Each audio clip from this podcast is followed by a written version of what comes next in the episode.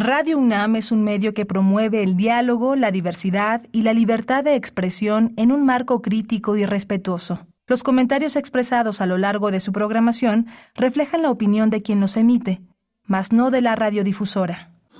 Radio UNAM presenta Primer Movimiento. El mundo desde la universidad. Hola, buenos días. Ya son las 7 de la mañana con dos minutos. Hoy empezamos un minuto antes que ayer de este martes 6 eh, de junio. Estamos en primer movimiento. Esto es Radio UNAM. Es Adolfo Prieto 133, la sede de esta gran estación universitaria. Hoy está Violeta Berber en la, en la, en la producción. Está eh, Jesús Silva en, el control de la cabina, en lo de los controles técnicos. Y mi compañera Berenice Camacho al frente de la conducción. Querida Berenice, buenos días. Hola, Miguel Ángel Quemain. Muy buenos días. Pues ya estamos listos, listas para iniciar nuestra emisión de esta mañana mañana. Bienvenidos, bienvenidas. Vamos a tener la presencia de Edith Citlali Morales en unos momentos más. Ella nos va a contar, nos va a comentar de qué va la propuesta musical que nos va a acompañar de aquí hasta las 10 de la mañana. Así es que quédense al inicio. Edith Citlali Morales, ella es violinista, comunicóloga, gestora cultural e investigadora musical. Vamos a tener artes plásticas este día, eh, la exposición Zoom, Estudios sobre el Paisaje. Es una exposición de Luis Estrada y es una artista creadora eh, de esta exposición, así que vamos a conversar con ella sobre el contenido de estas piezas, más de 45 piezas. Y hoy también tenemos la presencia de Pablo Romo, miembro del Consejo Directivo de Serapaz, profesor de la Facultad de Ciencias Políticas y Sociales de la UNAM. El periodismo y la paz es el tema que va a abordar en la sección de transformación de conflictos. Vamos a tener también la presencia de Lorenzo Meyer hoy. El tema que ha escogido es el Estado de México. El PRI se acerca a hacer historia. Eh, eh, Lorenzo Meyer es profesor, investigador universitario, eh, un ensayista notable, un hombre que está al frente de muchísimas, de muchísimos liderazgos de opinión en este país. Tendremos en la nota internacional un acercamiento al pues más reciente episodio del conflicto, un conflicto largo entre Serbia y Kosovo que pues ha tenido, se ha desatado de nuevo, eh, pues constantemente lo ha hecho en las últimas décadas, en las últimas dos décadas y media, el conflicto entre Serbia y, y Kosovo, una cuestión étnica. Luis Guacuja nos va a compartir sus reflexiones al respecto, él es responsable del programa de estudios sobre la Unión Europea del posgrado de la UNAM. Vamos a tener también la poesía necesaria en voz de Berenice Camacho. Y en la mesa del día una propuesta muy interesante, una propuesta pues eh, literaria, Inhala Profundo, Freddy, Sé Valiente, de Calle, Drogas y Libertad es el título de este libro publicado por Herder y vamos a conversar con su autor Roberto Mercadillo Caballero, psicólogo, doctor en ciencias por la UNAM, catedrático de CONACIT. Él coordina el proyecto sobre empatía, cognición y sustancias inhalables, un proyecto de la UAM Iztapalapa y también es secretario de Justicia Transicional y Paz AC, una organización dedicada a la difusión e investigación en violencia y cultura de paz. También nos va a acompañar Eduardo Cabrera, es el personaje, la, persona sobre la que se inspira este libro, esta, esta historia, Inhala Profundo Freddy, sé valiente.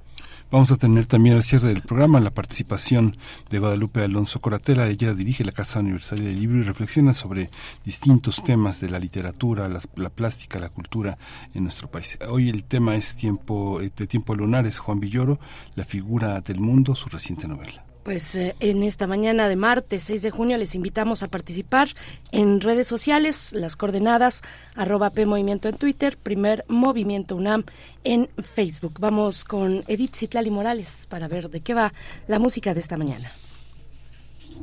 Primer movimiento. Hacemos comunidad con tus postales sonoras. Envíalas a primermovimientounam.gmail.com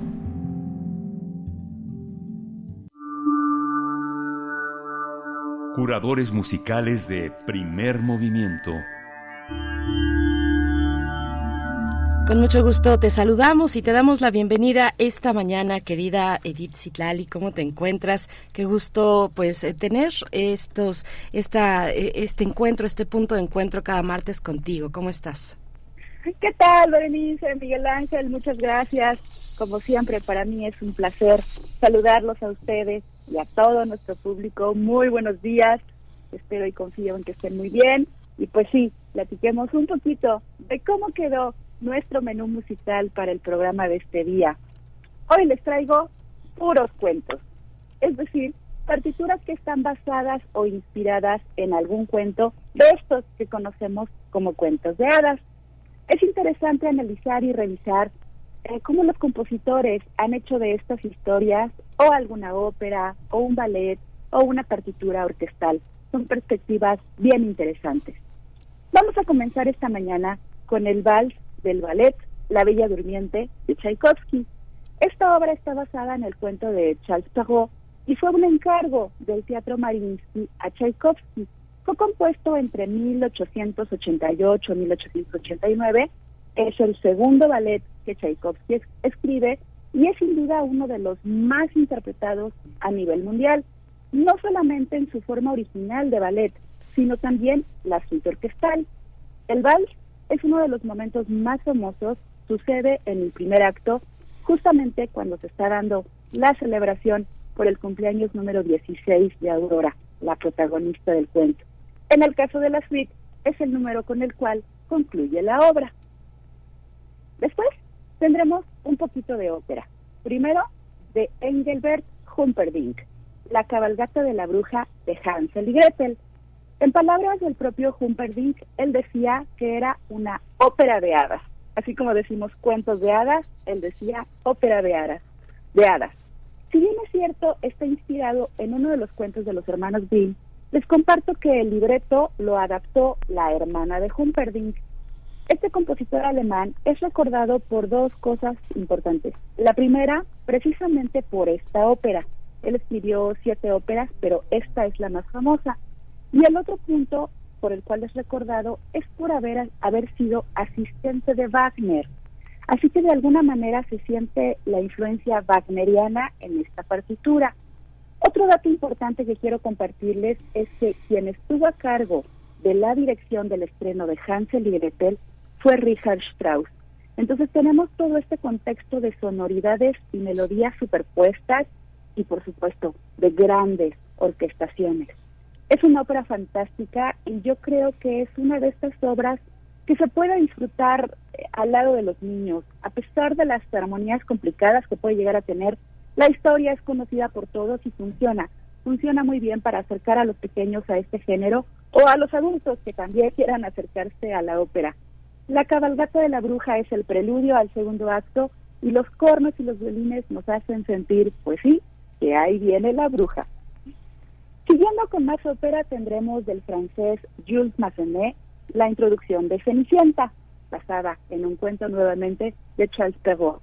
Esta partitura fue muy bien recibida desde su primera presentación en 1899 en la Ópera Comique de París. Más tarde nos vamos con un trabajo de Alexander von Zemlinsky, La Sirenita.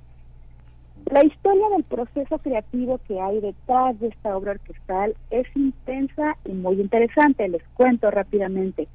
Zemlinsky fue contemporáneo de Mahler y Zemlinsky estaba muy enamorado de Alma Schindler. Alma rechaza a Zemlinsky y decide casarse con Mahler. Con esto, Zemlinsky compone La Sirenita como parte de un proceso psicológico para superar esta pérdida. Es música muy íntima, muy autobiográfica, por decirlo de alguna manera, y con un lenguaje musical un tanto complejo. Les cuento que, que en su primera presentación en 1905 no fue bien recibida. Años más tarde, en 1938, Zemlinsky se viene a vivir a Nueva York y se trae consigo solamente dos de los tres movimientos que conforman esta obra, y es hasta 1984, 42 años después de la muerte de Zemlinsky, que finalmente se vuelven a unir las dos partes de la sirenita. Hoy escucharemos un breve fragmento del segundo movimiento. Y por último, escucharemos los diálogos de La Bella y la Bestia, que es el tercer movimiento de la suite Mamalaoca de Ravel. Originalmente Mamá la Oca fue concebida como un trabajo para piano a cuatro manos. Más adelante invitan a Ravel a hacer música para un ballet y nuestro compositor francés retoma esta partitura, realiza la orquestación e incluye un par de números más, configurando así lo que hoy conocemos como la suite de Mamá la Oca. Los diálogos o conversaciones entre la bella y la bestia es un movimiento en forma de vals donde Bella es representada por el canto del clarinete y la bestia por un gruñón fagot. Pues así, así es como quedó confeccionada la lista para hoy. Se quedó muchísimo material en el cajón.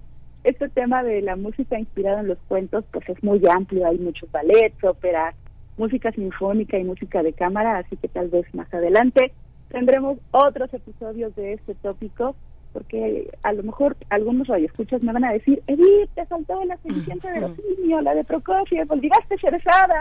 En fin, ya les digo, muchas obras se quedaron en compás de espera. Pero hoy deseo y confío que disfrutarán de estos extractos de estas partituras y como les digo en otros momentos, si después tienen tiempo y curiosidad, visiten, visiten las obras completas, será un verdadero deleite. Muchísimas gracias, Berenice, Miguel Ángel. Por hoy me despido. Gracias. Les mando un abrazo musical enorme. Hasta la próxima. Hasta la próxima. Gracias, Edith Citlali Morales. Bueno, nos quedamos con esta selección puros cuentos. Ya estamos escuchando el vals del ballet de la Bella Durmiente de Tchaikovsky. Vamos con ello.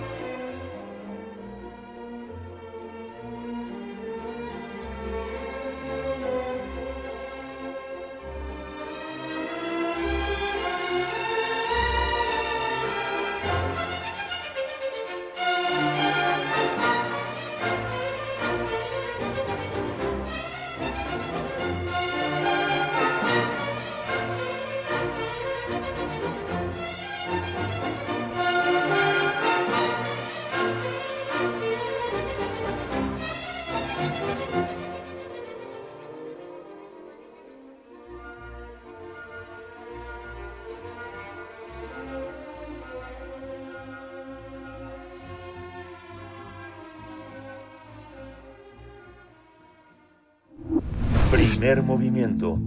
Hacemos comunidad con tus postales sonoras. Envíalas a primermovimientounam.gmail.com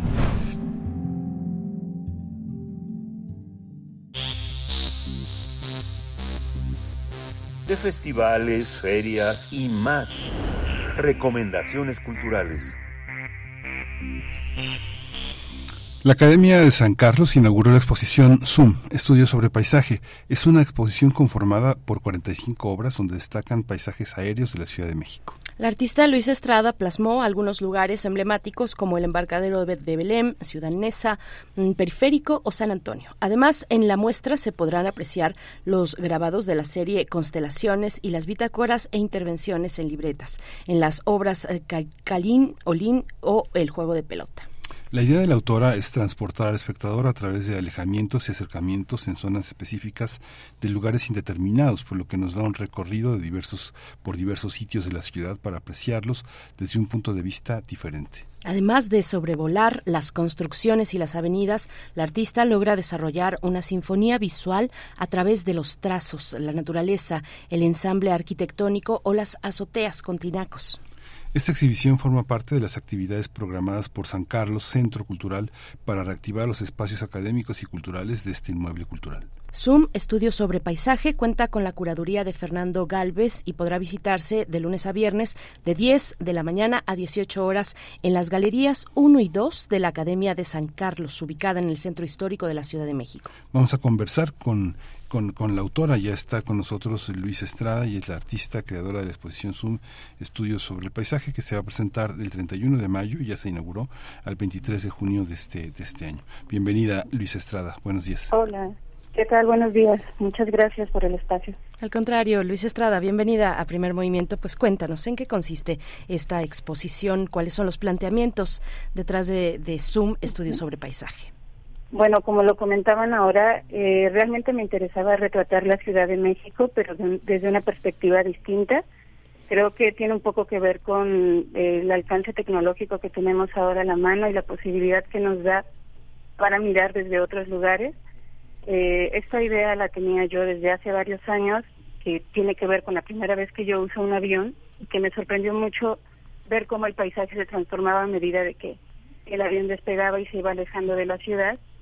Entonces, ahora, después de bastante tiempo de haber trabajado con la técnica del grabado, encuentro la manera de cómo desarrollarlo y pues me dediqué los últimos tres años a trabajarlo eh, y básicamente son lugares que yo conozco, que he recorrido caminando, pero me interesaba ver cómo se transformaban cuando uno los mira desde arriba.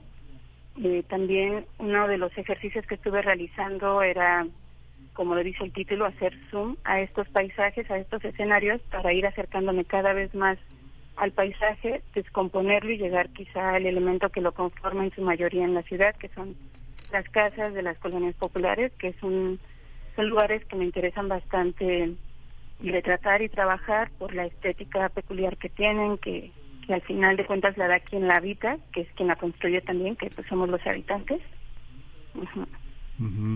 Esta idea de que el viaje no termine y que continúe eh, esta experiencia de observar el paisaje es parte como de un deseo de que el tiempo no pase por las cosas. Una de las cosas más interesantes en la pintura decimonónica representada en el paisaje por José María Velasco es cómo el paisaje se va a transformar con la llegada de con la llegada de la modernidad. Uno de los elementos es el tren. Eh, el, el cuadro se convierte en la metáfora del cambio, pero cuando tú observas la ciudad desde estas perspectivas, ¿de qué es metáfora la ciudad que observamos? ¿De una mala planeación, de un exceso, de unas capas que se ponen sobre otras. ¿Qué observas? ¿Qué es lo que, qué es lo que más te llama la atención de esa mirada que, que puede hacer un zoom sobre las cosas? Creo que lo que más siempre me ha llamado la atención es la estética, que tiene mucho que ver justo con que no ha habido una planeación para la ciudad y que entonces lo que vemos es como amontonamiento y una especie de caos, pero creo que lo interesante es que justo dentro de ese caos también hay un orden como en muchas de las cosas, ¿no? Eh, creo, por ejemplo, que en las colonias populares eh, es en donde uno alcanza a ver toda esta saturación, pero que al final funciona, que tiene límites dentro de las casas mismas y que, pues, no sé, nos hablan como de esta peculiaridad de la ciudad. Y bueno, creo que también me interesa mucho como esta idea del registro.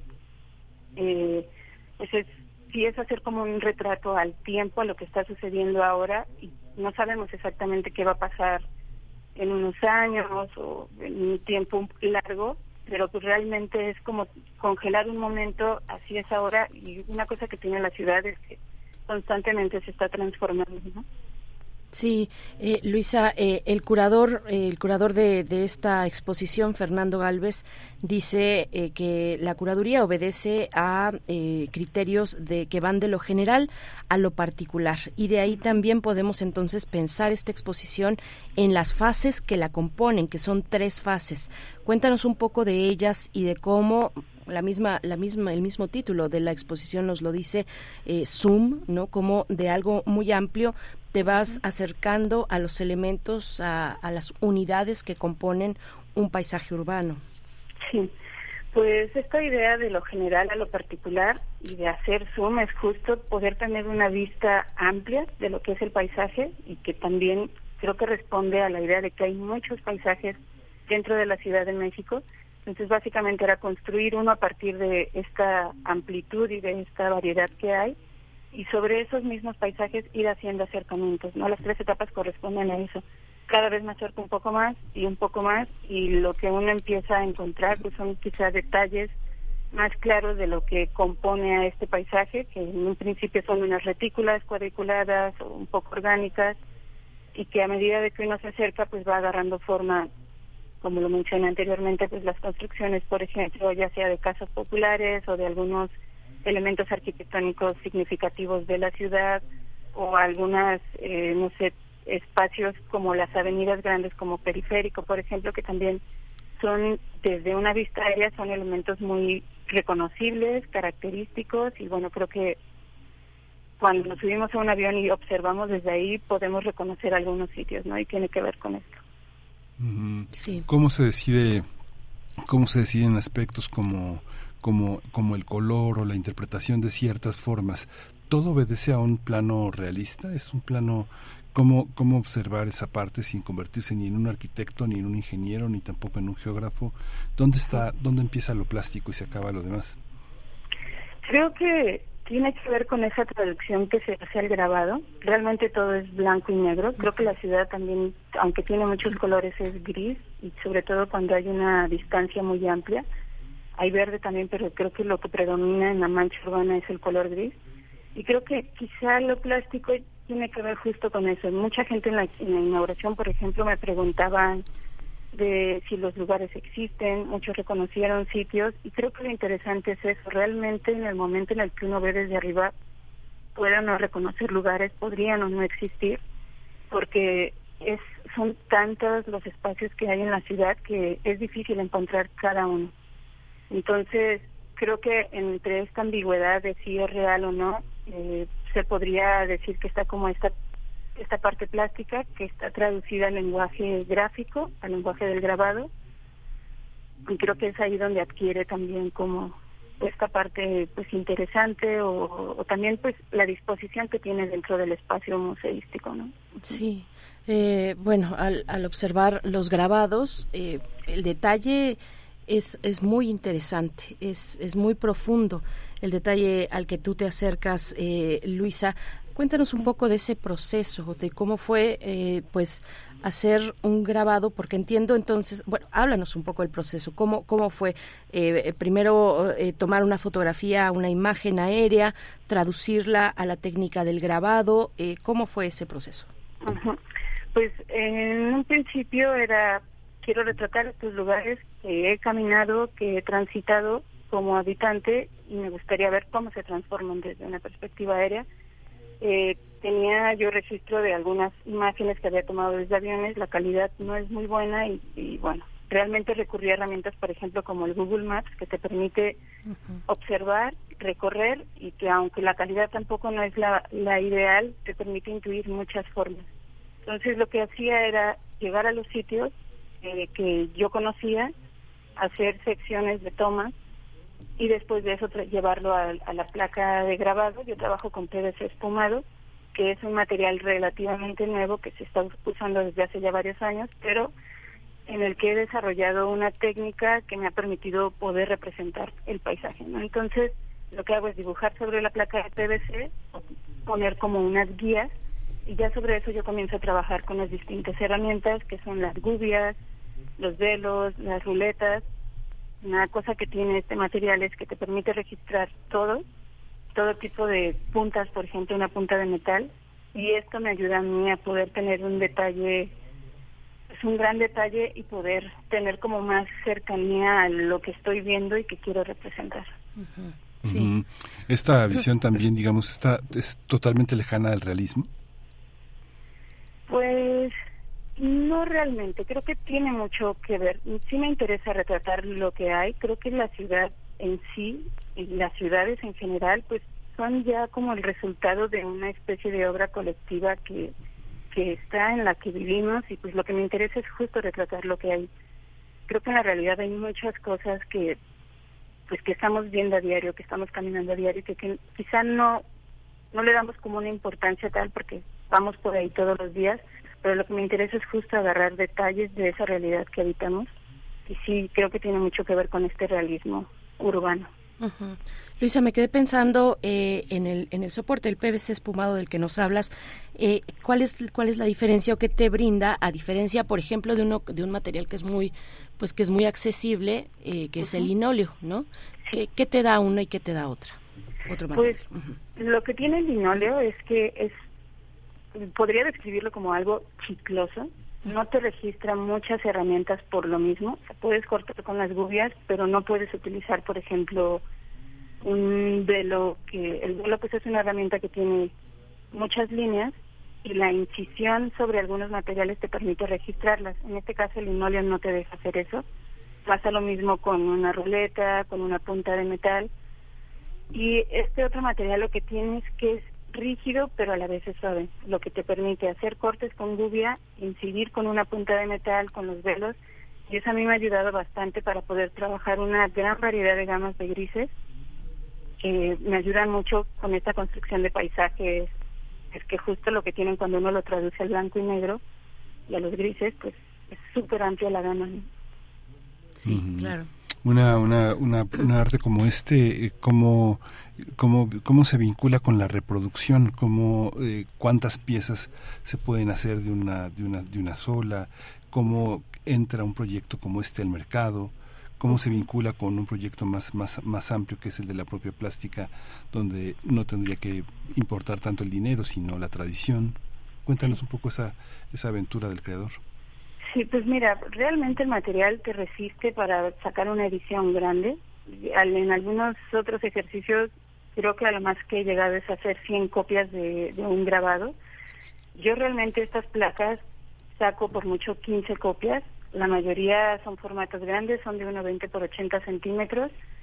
Y creo que, no sé, creo que también de repente como en la gente que está interesada en coleccionar, en comprar gráfica, siempre hay como, están buscando cosas o nuevas o cosas que hablen o representen la ciudad, el país en general. Y realmente creo que siempre hay alguien interesado en, en conseguirlo. Entonces ha habido la posibilidad de vender algunas piezas. Eh, también a mí lo que me permite mucho esta cosa que tiene el grabado, que es poder reproducir una estampa un número de veces, un grabado, eh, pues también es moverlo a concursos, a que es algo que también hago seguido, porque me interesa justo que el trabajo se vea, ¿no? que se esté moviendo, que, que esté llegando como a otros sitios y pues no sé, creo que ha funcionado como bien en ese sentido, entonces posibilidades tiene. Sí, eh, Luisa, eh, bueno, el detalle, el detalle de estos grabados es impresionante. Yo creo que si uno no se detiene demasiado, a primera vista parece una imagen fotográfica. Es una imagen fotográfica en blanco y negro. El juego de la luz, de la luz, es, es muy interesante. Eh, y me imagino que es fundamental para, para un grabado destacar las luces y las sombras como lo es para, digamos, en general para la plástica, pero aquí particularmente hace un juego muy interesante. Se ve que, eh, por ejemplo, en una de estas imágenes que eh, está, que la ciudad está en una mañana, está despuntando el día eh, que, cuéntanos, cuéntanos de, pues de la dificultad, de la dificultad de plasmar algo con tanto detalle, de tener en mente este, este juego con la luz fundamental. Se ven las sombras de cada una de las edificaciones que están ahí eh, grabadas, eh, pues en esta imagen que parece fotográfica. Pues mira, justo esto de las sombras es algo que sí como que a veces trato de exagerar un poco más de lo que lo hay en la realidad, porque justo creo que me gusta que de repente las imágenes se vuelvan un poco tridimensionales desde cierta perspectiva. Entonces las sombras son una cosa que ayudan muchísimo a ello y, y realmente para mí son zonas como de descanso, ¿no? Después de estar trabajando piezas que tienen mucho detalle, que, son horas sentada eh, con las herramientas y las zonas eh, de sombras yo las dejo al final, no las toco y no, no, siempre dibujo en ellas, por ejemplo, sino que señalo esto es una sombra y lo dejo al final en el momento en el que yo estoy entintando porque también dentro de ese proceso visualmente es muy agradable ver cómo justo empieza a adquirir este tono negro cuando se está entintando. Y bueno ya el momento de la impresión pues también es algo que que a mí me gusta como ver y disfrutar en, durante ese proceso no entonces sí es algo que es importante que creo me ayuda a a representar un poco igual hasta esta imagen que puede ser un poco dramática de las ciudades, ¿no? de los kilómetros y kilómetros de casas, de edificaciones, de concreto, que las sombras ayudan mucho como a, hablar de, de ello. Esta exposición estuvo, se inauguró antes en San Luis Potosí. ¿Cómo se recibe en una ciudad, digamos, una ciudad, una ciudad tan, tan eh, tan en el marco novohispano, tan colonial, eh, una exposición de una gran urbe. como ¿Cuáles fueron las impresiones que recibiste? No, no se suelen tener esas visiones de eh, como, como la que como la que ofreciste en esa en esa exposición. ¿Cómo reacciona la gente con un cuadro tan amplio de ciudad? Pues eh, esta exposición no tuvo todas las estampas, fue una selección de ellas, pero realmente creo que estaban un poco impresionados justo por la manera en cómo se montó, que están unidas varias de las estampas y que generan una pieza bastante grande, pues más bien tenían mucha curiosidad de la técnica.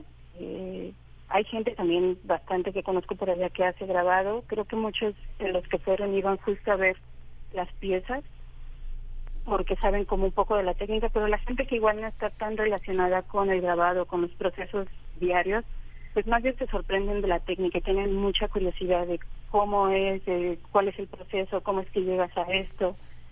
Y que creo que también es un poco similar a lo que sucede aquí, ¿no? Y, y pues bueno, creo que ese es el resultado. No pude llevarlo todo porque al final fue una inauguración en un espacio que me dieron a mí una sala, pero se inauguró en el marco del Día de la Mujer y éramos varias artistas las que estábamos eh, mostrando nuestro trabajo.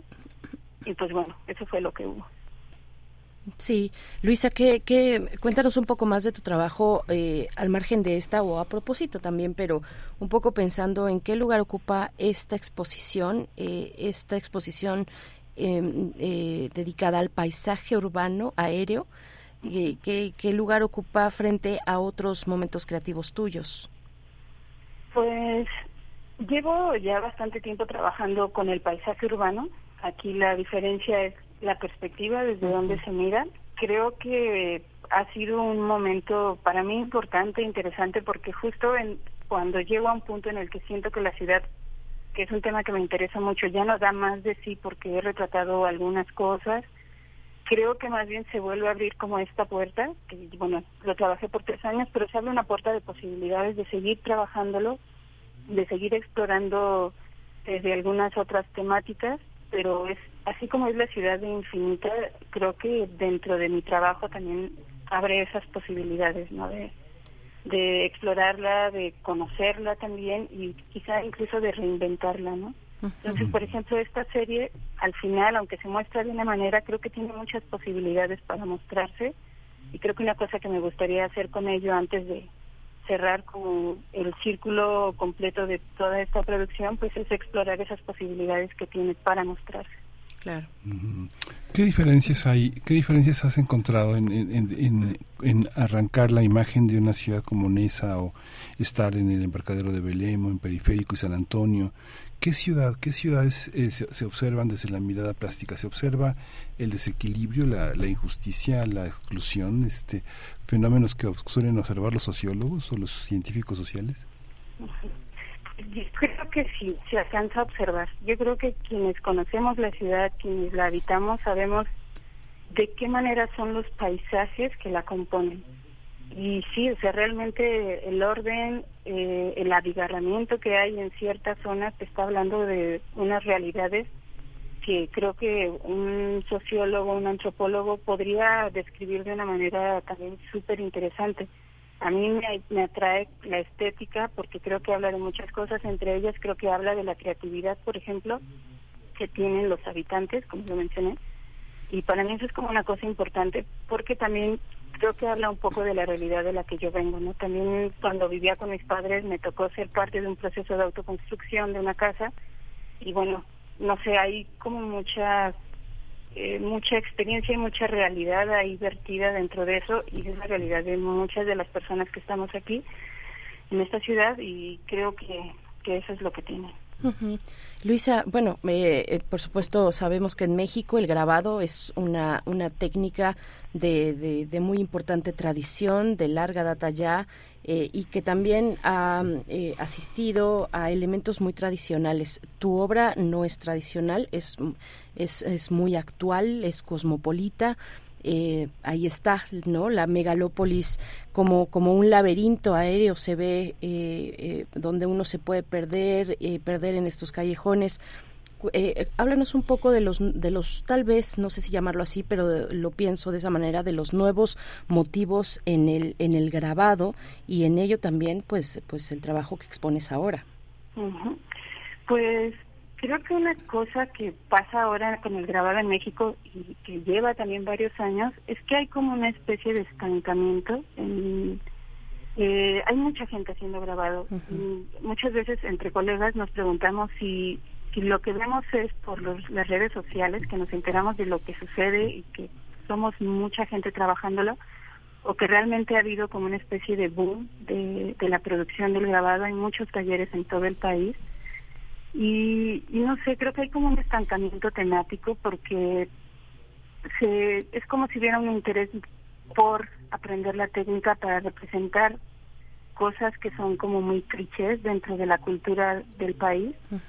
Pero dentro de todo esto también creo que hay mucha gente que tiene intereses en algunas otras temáticas, en desarrollar, eh, en experimentar también mucho, porque una de las cosas que tiene la gráfica en general es que dentro de los procesos uno puede encontrar cosas novedosas, eh, llegar a resultados quizá que a los que antes no se habían llegado, pero también hay un lado que sí está como en una sobreproducción de imágenes que, que es, eh, no sé realmente a qué responda, pero sí es algo que está sucediendo, ¿no?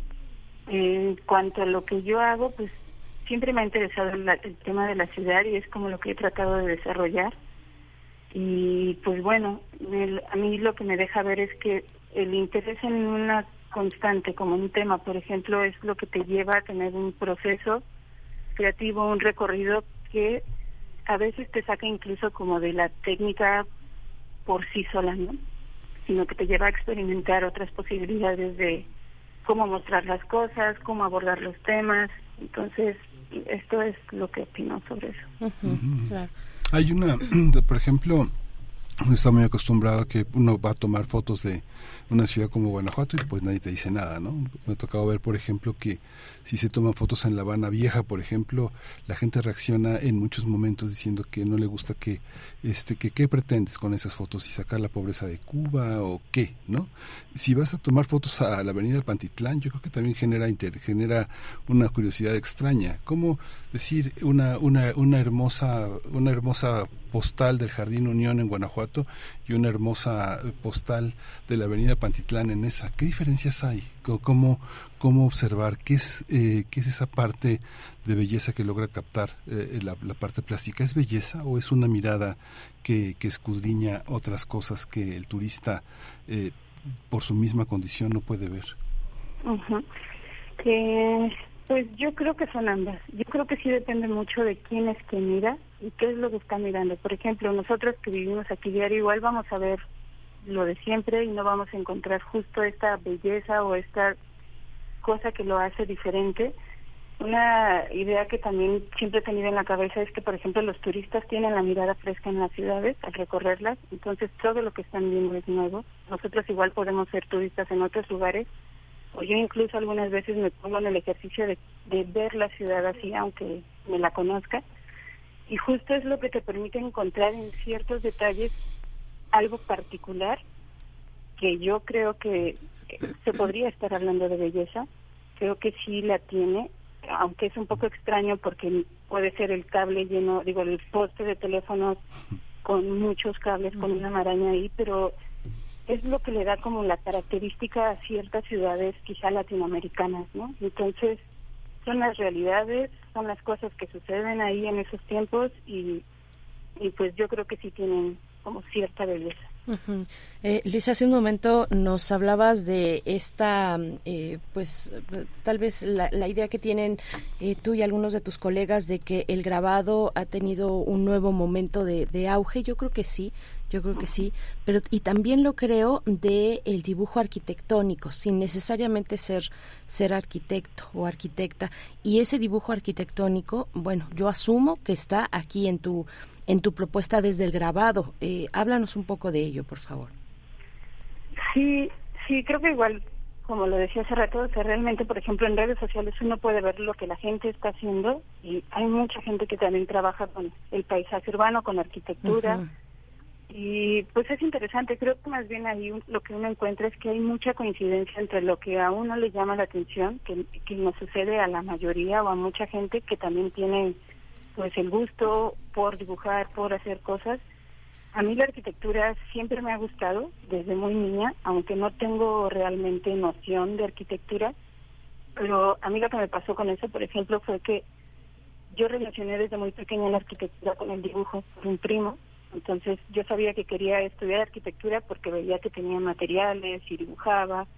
Después entendí que pues era otra disciplina y que estaban las artes plásticas y creo que de ahí también viene un poco esta, este interés en lo arquitectónico, en los espacios, y creo que también lo que tienen, pues es que justo también hablan de quién habita, de quién construye, de un momento determinado, realmente también muchos edificios han trascendido como en el tiempo, muchas construcciones, o incluso se vuelven como especie de vestigios, o se vuelven más bien vestigios de otras culturas o de otros tiempos, y creo que en ellos radica pues mucha de la historia de la humanidad.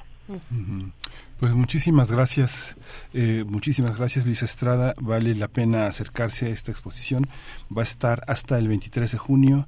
Está en la Academia de San Carlos. Eh, se puede ver de lunes a viernes de 10 de la mañana a las 6 de la tarde en las galerías 1 y 2 de la Academia. Está ubicada en el centro histórico. Hay que darse una vuelta. La, este, algo que quieras eh, agregar, Luisa, algo que quieras hacer una invitación. Pues nada, realmente ojalá puedan ir a verla. Me gustaría saber, no sé si también hay manera como de comunicarlo, qué es lo que piensan al respecto. Eh, yo realmente estoy súper contenta de poder compartirlo con las personas, con la gente. Entonces, pues nada, ojalá puedan ver la exposición y, muchas gracias a ustedes por el espacio. Gracias. Al contrario, muchas gracias Luisa. Por último, solamente, ¿dónde podemos seguir tu trabajo? Eh, si, si, si tienes eh, redes sociales donde podamos, eh, pues eso, seguirlo, admirarlo. Sí, pues en Instagram es en donde más actividad tengo y estoy como guion bajo luisa punto estrada guion bajo y ahí pueden ver lo que voy haciendo pues día a día y todo lo que voy actualizando cosas. Pues ahí te seguiremos en Instagram. Gracias, hasta pronto, Luisa. Gracias a ustedes, hasta luego. Hasta pronto. Gracias. Bueno, pues vayan, Academia 22 en el Centro Histórico, ahí eh, es la Academia de San Carlos, Galería 1 y 2. Vamos con música de la curaduría de Edith Citlali Morales, que hoy nos trae puros cuentos. Esta es la cabalgata de la bruja de la ópera de Hansel y Gretel de Humperdinck. Vamos con ella.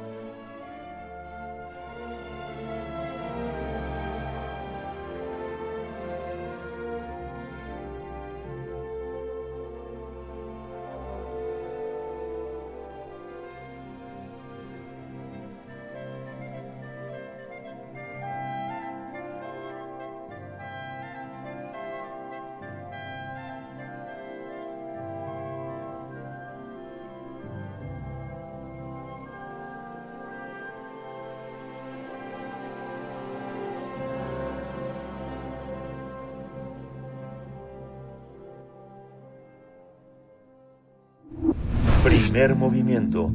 Hacemos comunidad con tus postales sonoras. Envíalas a primermovimientounam.gmail.com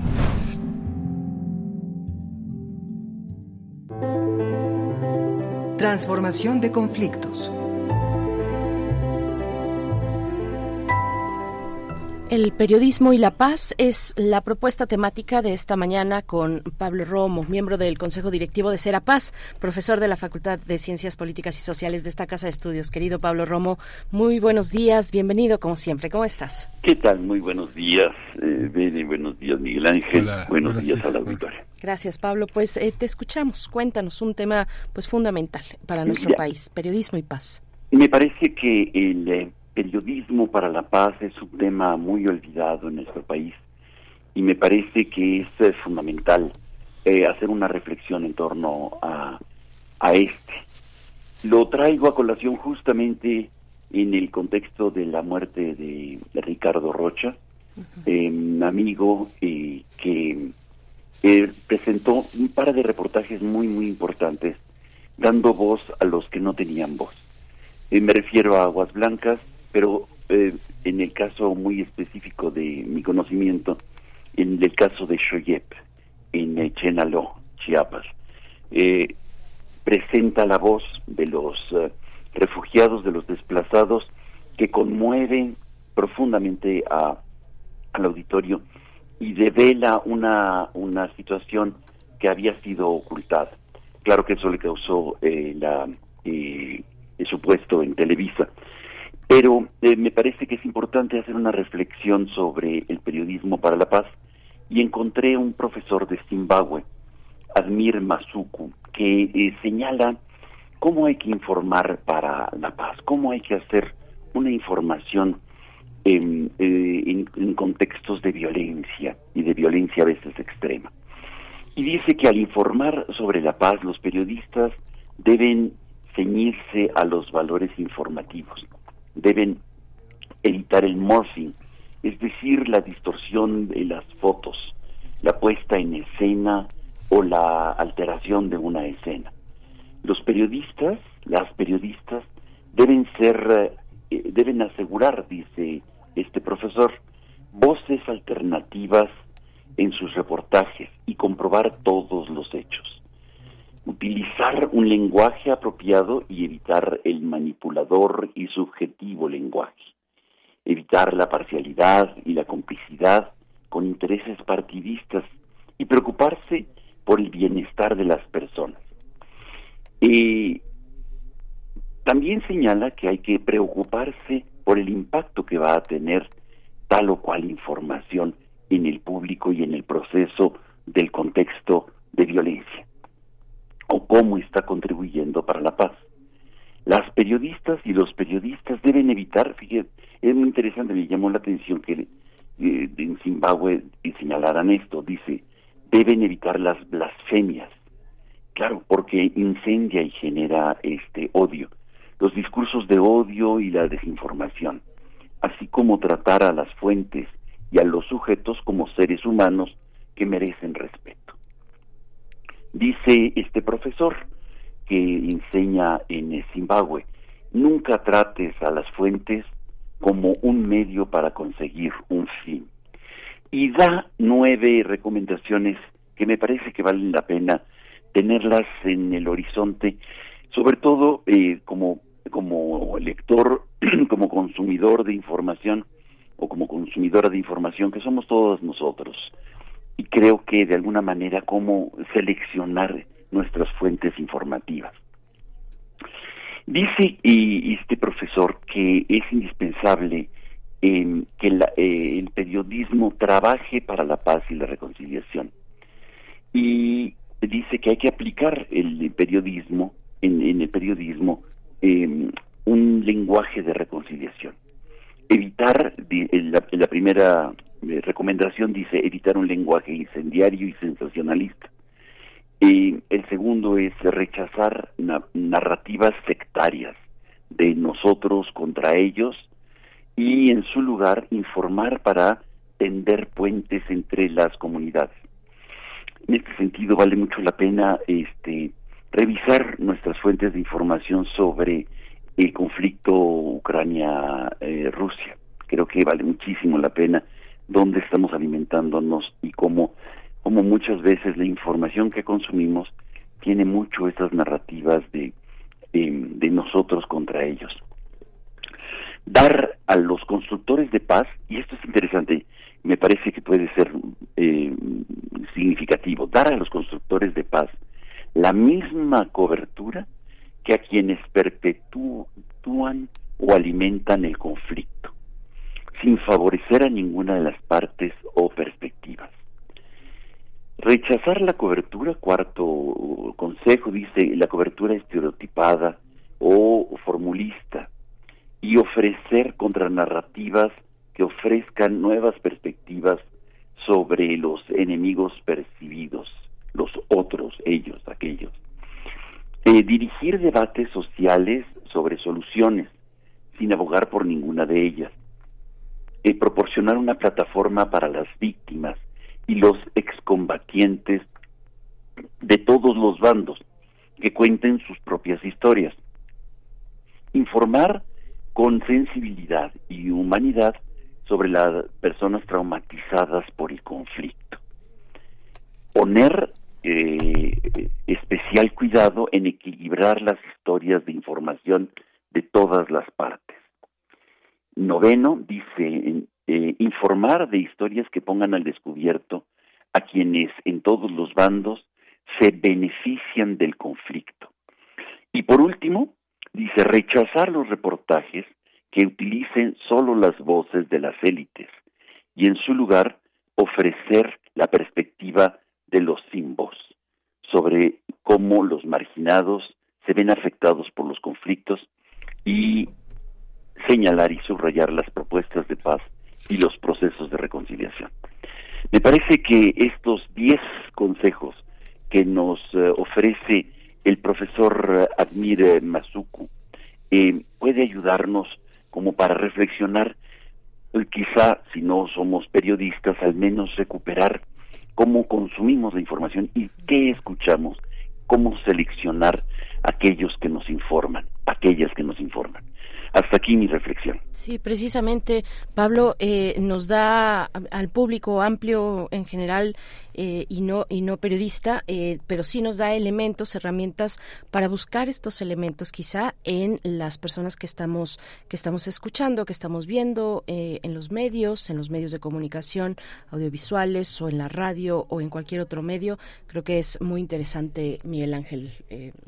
Sí, es que vivió, señalabas, entrarás con lo de Ricardo Rocha. Finalmente, este, le costó el trabajo en Televisa, ¿no? Tal vez está, este, hay que tener en cuenta para quién se trabaja, la intencionalidad. Vimos, por ejemplo, el tipo de corresponsalías que construyó Televisa con un corresponsal que siempre fingía, que era Alberto Peláez.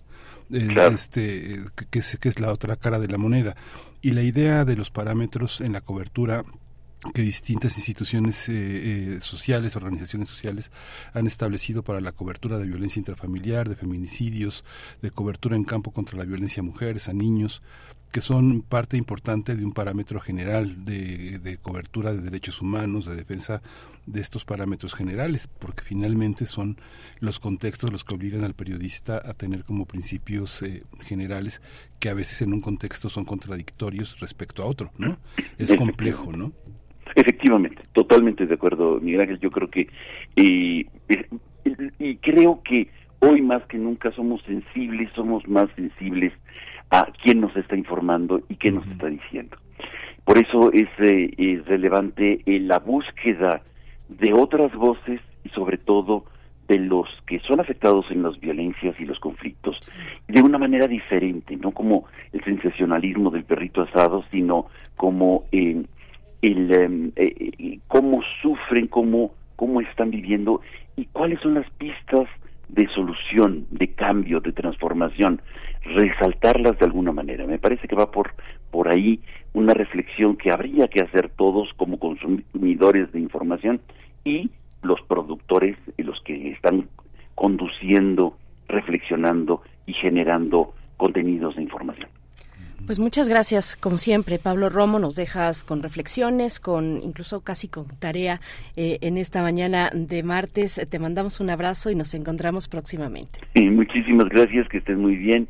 Hasta luego. Hasta luego, Pablo. Gracias, Pablo Romo. Nosotros vamos a ir al corte. Estamos leyendo sus comentarios en redes sociales. Por acá nos preguntan sobre la dirección, bueno, donde las redes sociales, eh, de donde encontrar a Luis Estrada, la artista que con la que acabamos de hablar hace unos momentos, arroba guion bajo luisa punto estrada guion bajo Así la encuentran en Instagram y de verdad que se van a pasar un buen rato observando el trabajo creativo de esta artista eh, Luis Estrada que expone eh, precisamente en, eh, en, la, en, San Carlos, exactamente.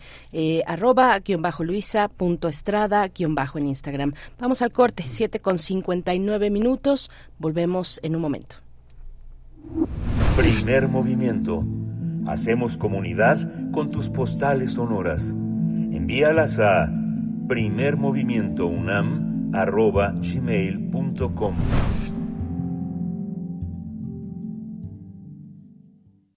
Escucha. Como soldado, naturalmente, dijo que mis mujeres y mis hombres de singular estén del mejor. Escucha. A mí me parece que hay que luchar por la paz en todos los rincones de la tierra. Que la guerra es un recurso prehistórico y que la humanidad tiene los medios y hay que luchar porque los tenga todos los rincones de la tierra. Escucha. El Estado del Guerrero ofreció hace unas semanas cerca de 7 mil dólares a los padres de los estudiantes desaparecidos para que dejasen de buscarlos. Escucha. Que la humanidad tiene los medios y hay que luchar porque los tenga de solventar nuestras contradicciones y nuestros conflictos en paz. Y nada tiene valor como ese. Cada madrugada amanece venir. Y la vida es por venir. Y la vida es por venir. Escucha. Radio UNAM. 86 años. Experiencia sonora. Mi ciudad se escribe con M. Con M de Mañanas Maravillosas. Con M de Millones. Con M de Moderna. Una ciudad mágica. Con murales y museos. La ciudad del maíz y los manjares. De emociones, música y movimiento. Donde se protege el medio ambiente. La ciudad del amor y las mujeres. Así es mi ciudad, mi ciudad de México. Morena, la esperanza de México. Nomás una probadita para agarrar felicidad. Total, ¿qué puede pasar? Puede pasar mucho. El fentanilo te engancha desde la primera vez. Esclaviza tu mente y tu cuerpo. No destruyas tu vida. El fentanilo mata. No te arriesgues. No vale la pena. Si necesitas ayuda, llama a la línea de la vida 800-911-2000. Secretaría de Gobernación. Gobierno de México. Lo social, lo político, lo económico, lo cultural son fenómenos que nos competen a todas y a todos. Nada debe sernos impuesto, porque tenemos una voz, una opinión, tenemos derecho a debate. Analiza lo que sucede en la sociedad en compañía de universitarios, juristas, especialistas y activistas. Con Diego Guerrero, los martes a las 16 horas por Radio UNAM. Experiencia Sonora. Encuentra la música de primer movimiento día a día en el Spotify de Radio UNAM y agréganos a tus favoritos.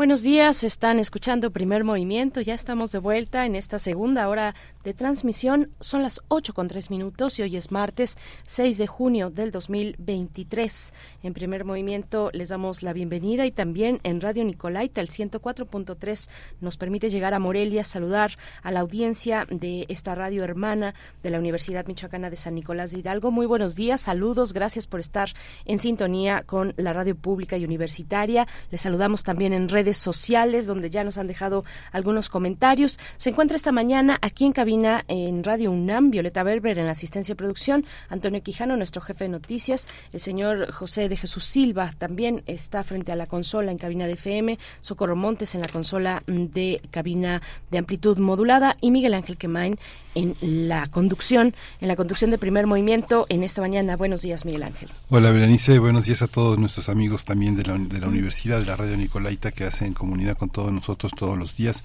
Vamos a tener un panorama interesante. Vamos a regresar a Kosovo, al conflicto entre Serbia y Kosovo, los conflictos étnicos que animan esta beligerancia actual que vamos a tratar con el doctor Luis Gocuja, quien es responsable del programa de estudios sobre la Unión Europea del posgrado de la UNAM. Pero antes tendremos al doctor Lorenzo Meyer esta mañana, en los martes de Meyer, eh, aquí en Primer Movimiento, en el Estado de México, el PRI se acerca a hacer historia. Así ha titulado su participación el doctor Lorenzo Meyer, quien es profesor investigador universitario y su interés se centra en la historia política mexicana del siglo XX a la actualidad, las relaciones bilaterales también, la historia de las relaciones entre México y Estados Unidos también, bueno, eh, es, es, amplio eh, el, crisol que abarca los eh, temas, los temas que desarrolla el doctor Lorenzo Meyer en cada una de sus intervenciones, así es que bueno, va a estar con nosotros para darnos su perspectiva sobre, pues, sobre qué otro tema, sobre la cuestión de las elecciones que tuvieron lugar el domingo pasado, especialmente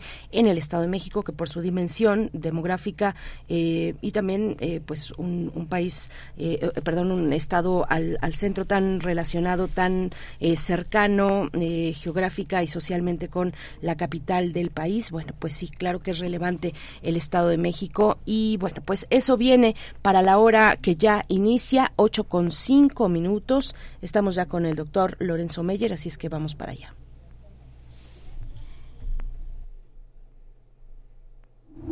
Primer movimiento. Hacemos comunidad con tus postales sonoras. Envíalas a primermovimientounam.gmail.com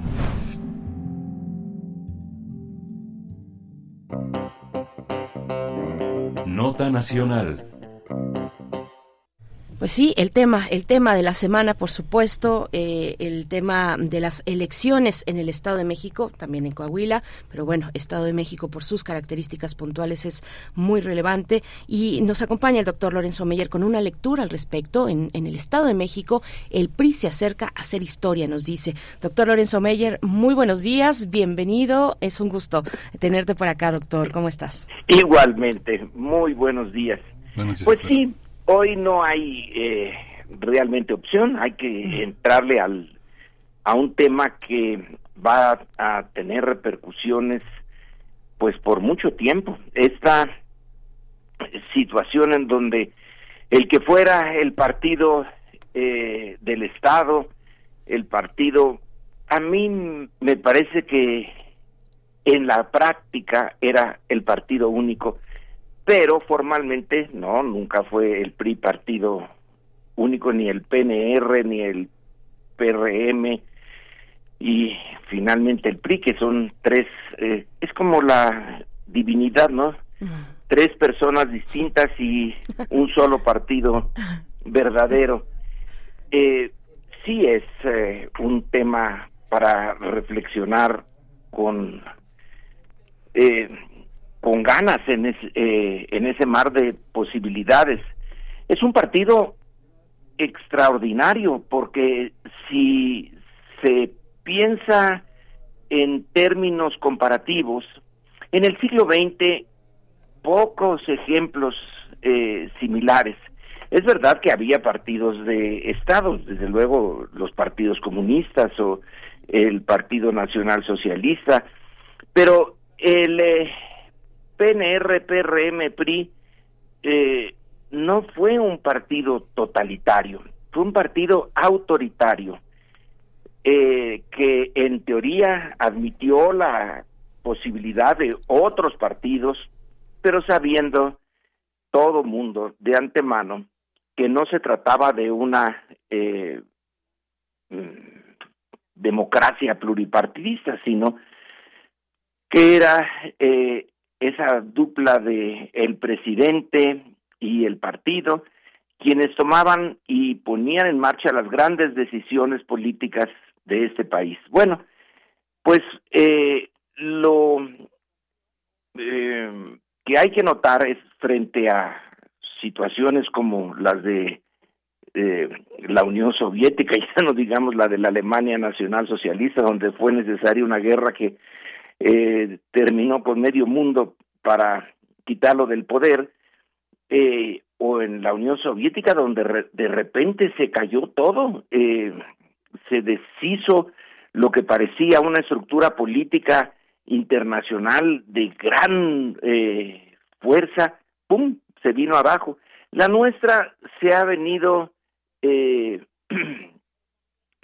eh, debilitando eh, ese partido que nos gobernó por tanto tiempo, poco a poco. No hay eh, nada dramático en su desaparición. Es lenta, lentísima, pero que eh, se puede datar de cuándo, de los 1990 eh, y cuándo terminará, pues quién sabe, porque supongo que la posibilidad de que el PRI quede ahí como una estructura, una de tantas eh, que sí tenga influencia política, pero ya no determinante, pues puede eh, quedarse varios sexenios. Eh, las inercias y los intereses burocráticos eh, pueden eh, mantener esa eh, estructura política, pero ya dejó de eh, latir su, su corazón y quizá podemos decir que en el Estado de México y con el grupo que se dio en llamar el grupo Atlacomulco, que algún analista de ese eh, Estado de México dijo, no, no existe, esa es una invención, pero eh, la verdad es que no, no es posible evitar siempre el término Grupo Atlacomulco, porque el PRI del Estado de México era el eh, centro de eh, el sistema eh, heredado de la Revolución Mexicana después de que el PRI perdió la presidencia en el año 2000, que daba ese núcleo duro del Estado de México por ser el estado con más población, ya se ha dicho, por ser una entidad con una actividad moderna eh, industrial bastante eh, extendida y notable, es eh, la Ciudad de México, Monterrey y el Estado de México, pues son un triángulo, bueno, vamos a ponerle eh, Jalisco, eh, es el, eh, el grupo de geográfico donde se establece eh, la parte moderna de la economía mexicana y sobre todo el Estado de México y su PRI tienen una gran disciplina, más que otros PRIs de, eh, del resto del país y cuando la presidencia ya no está en manos de del PRI o, o está eh, cambiando de manos de, del PAN al PRI, etcétera, el del Estado de México sigue siendo eh, el puntal de esa organización. Bueno, pues ahora dejó de serlo. Dejó de serlo y nos metemos, para mí esa es la parte eh, realmente interesante, en un futuro que no está, eh, no está claro, no tenemos un mapa para predecir más o menos por qué camino se irá eh, la política mexicana.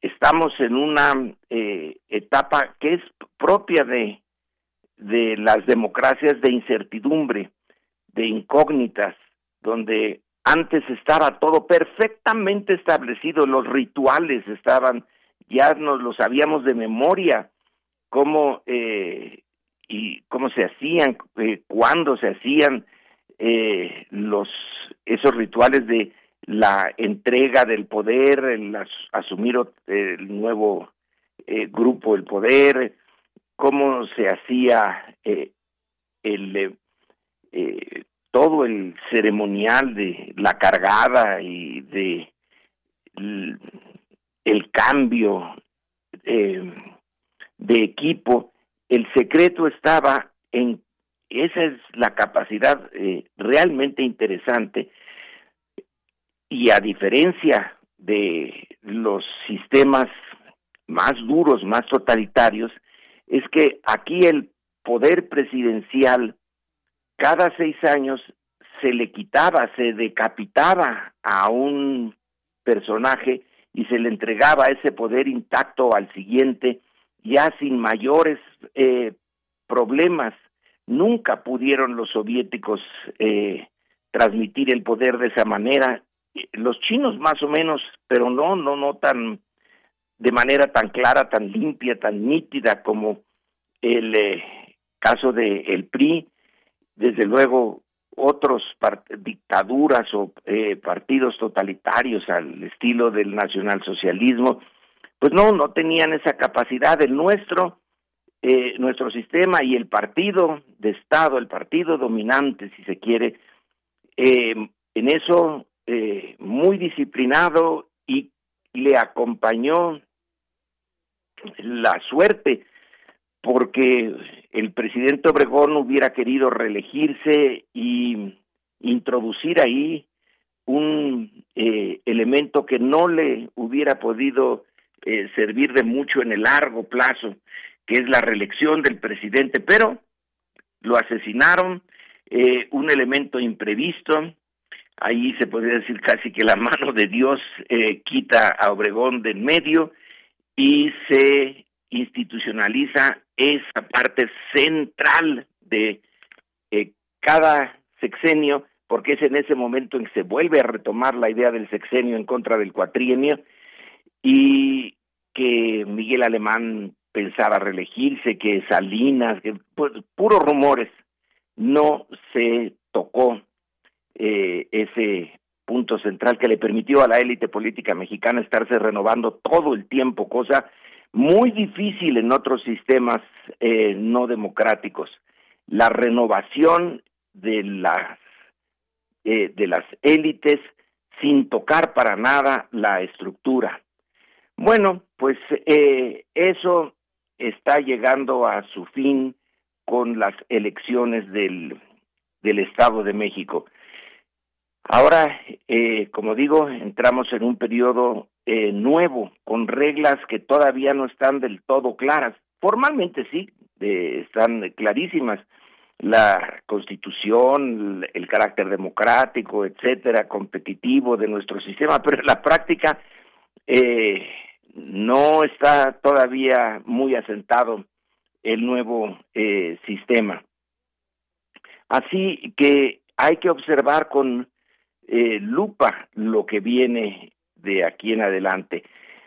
Por el momento podemos decir varias cosas, entre otras la baja participación de los ciudadanos. Es interesante que algo tan histórico como el eh, desafío que se le presentó al PRI, la derrota del PRI, se lleva a cabo cuando la población que debía de ir a las urnas eh, no fue, eh, digamos, la mitad se quedó sin participar de algo que se sabía o debía de, por lo menos, eh, tener una idea el ciudadano de lo importante que iba a ser este encuentro con las urnas. Y se queda, eh, pues, a la mitad. Espero que en el futuro haya más conciencia y mayor participación. Posiblemente la idea de casi un siglo de PRI en el Estado de México, pues hace que, ¿para qué voy a votar si ya está todo predeterminado?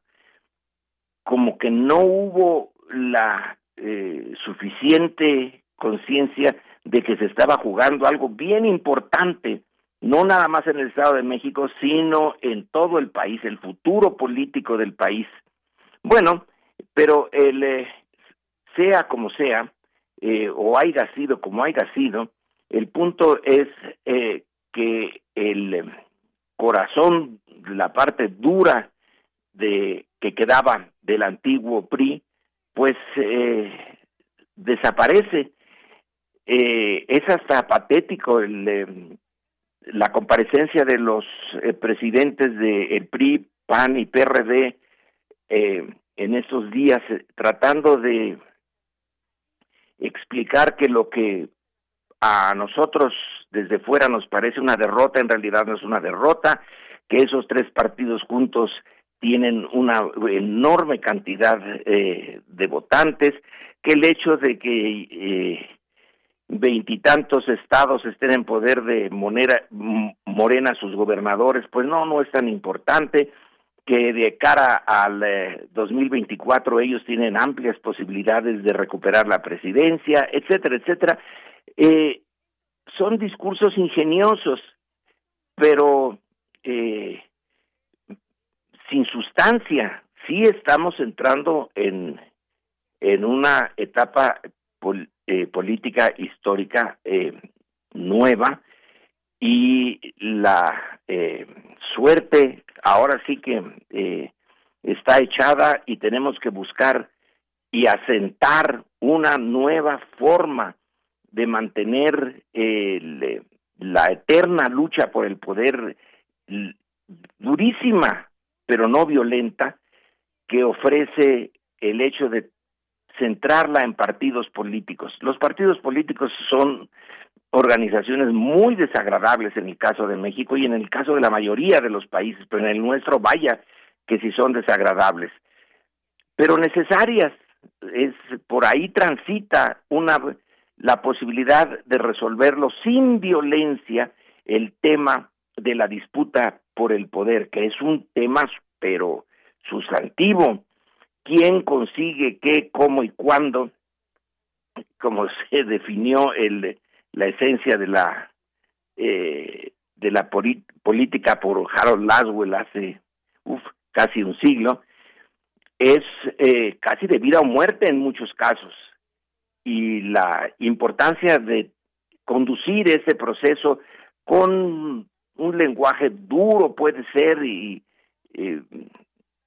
eh, momentos muy críticos, pero pacíficamente, es importantísimo.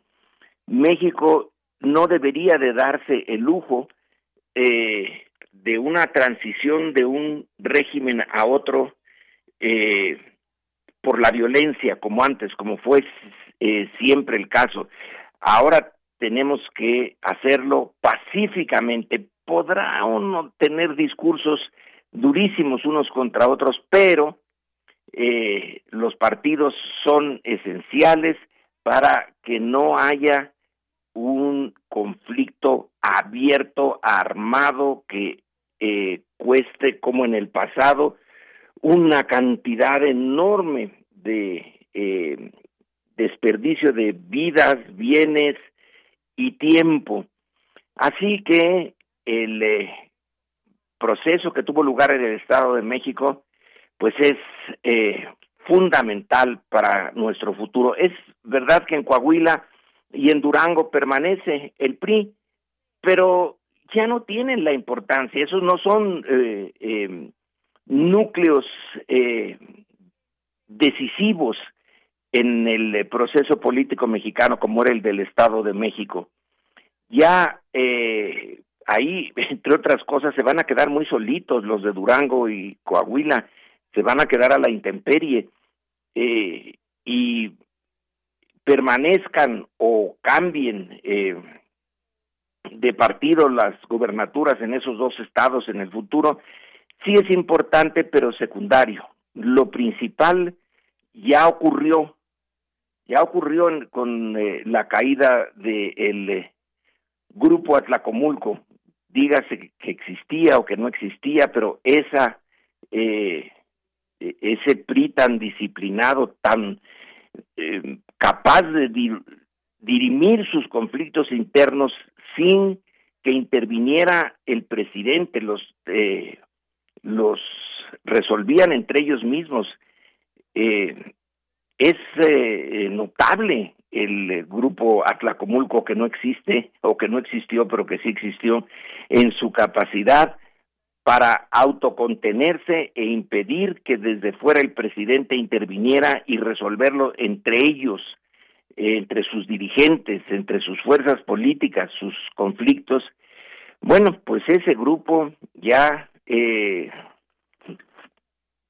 ya no es lo que eh, era y ahora hay que ver cómo se maneja la nueva gobernadora, cómo se maneja su partido, que todavía no están cohesionado, pero en ese caso del Estado de México sí se cohesionó Morena y varios eh, de los personajes que querían tener eh, la candidatura para la gubernatura se sometieron a la disciplina de, de Morena, apoyaron a la maestra Delfina y eh, tuvieron este éxito. Así que lo que se vio, se vivió en el Estado de México el domingo pasado, de manera indirecta se vivió en todo el país, nos afecta a todos.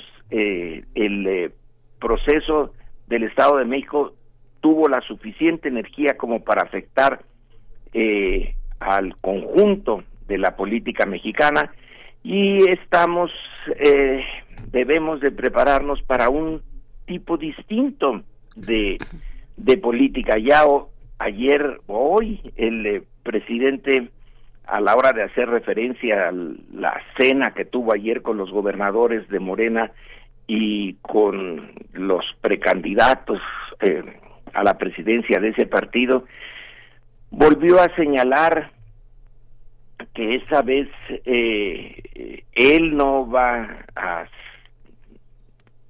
rehusar, eh, volver a usar el dedazo, sino que es distinto ya ahora el procedimiento, se le crea o no se le crea, eh, las fórmulas sí están cambiando y va a ser más abierto, la sociedad va a tener más participación, no es que la sociedad sea eh, decisiva, las élites siguen siendo decisivas, pero sí hay una mayor participación social.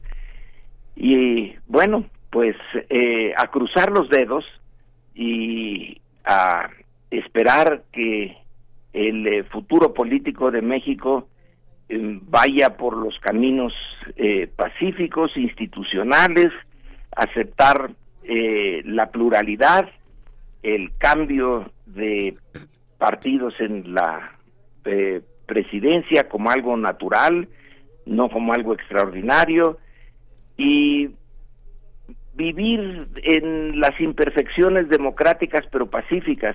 Creo que sí es posible eh, hacerlo, no es fácil, pero es nuestra obligación, cada quien en su puesto, de contribuir a que el proceso que eh, ha seguido adelante de cambiar de un régimen a otro por la vía pacífica eh, se mantenga y que ya no volvamos a la solución de los problemas políticos al estilo de el pasado donde era la fuerza finalmente, la fuerza directa, brutal, dura, con todas sus consecuencias, la que marcaba los momentos cumbres del cambio en México.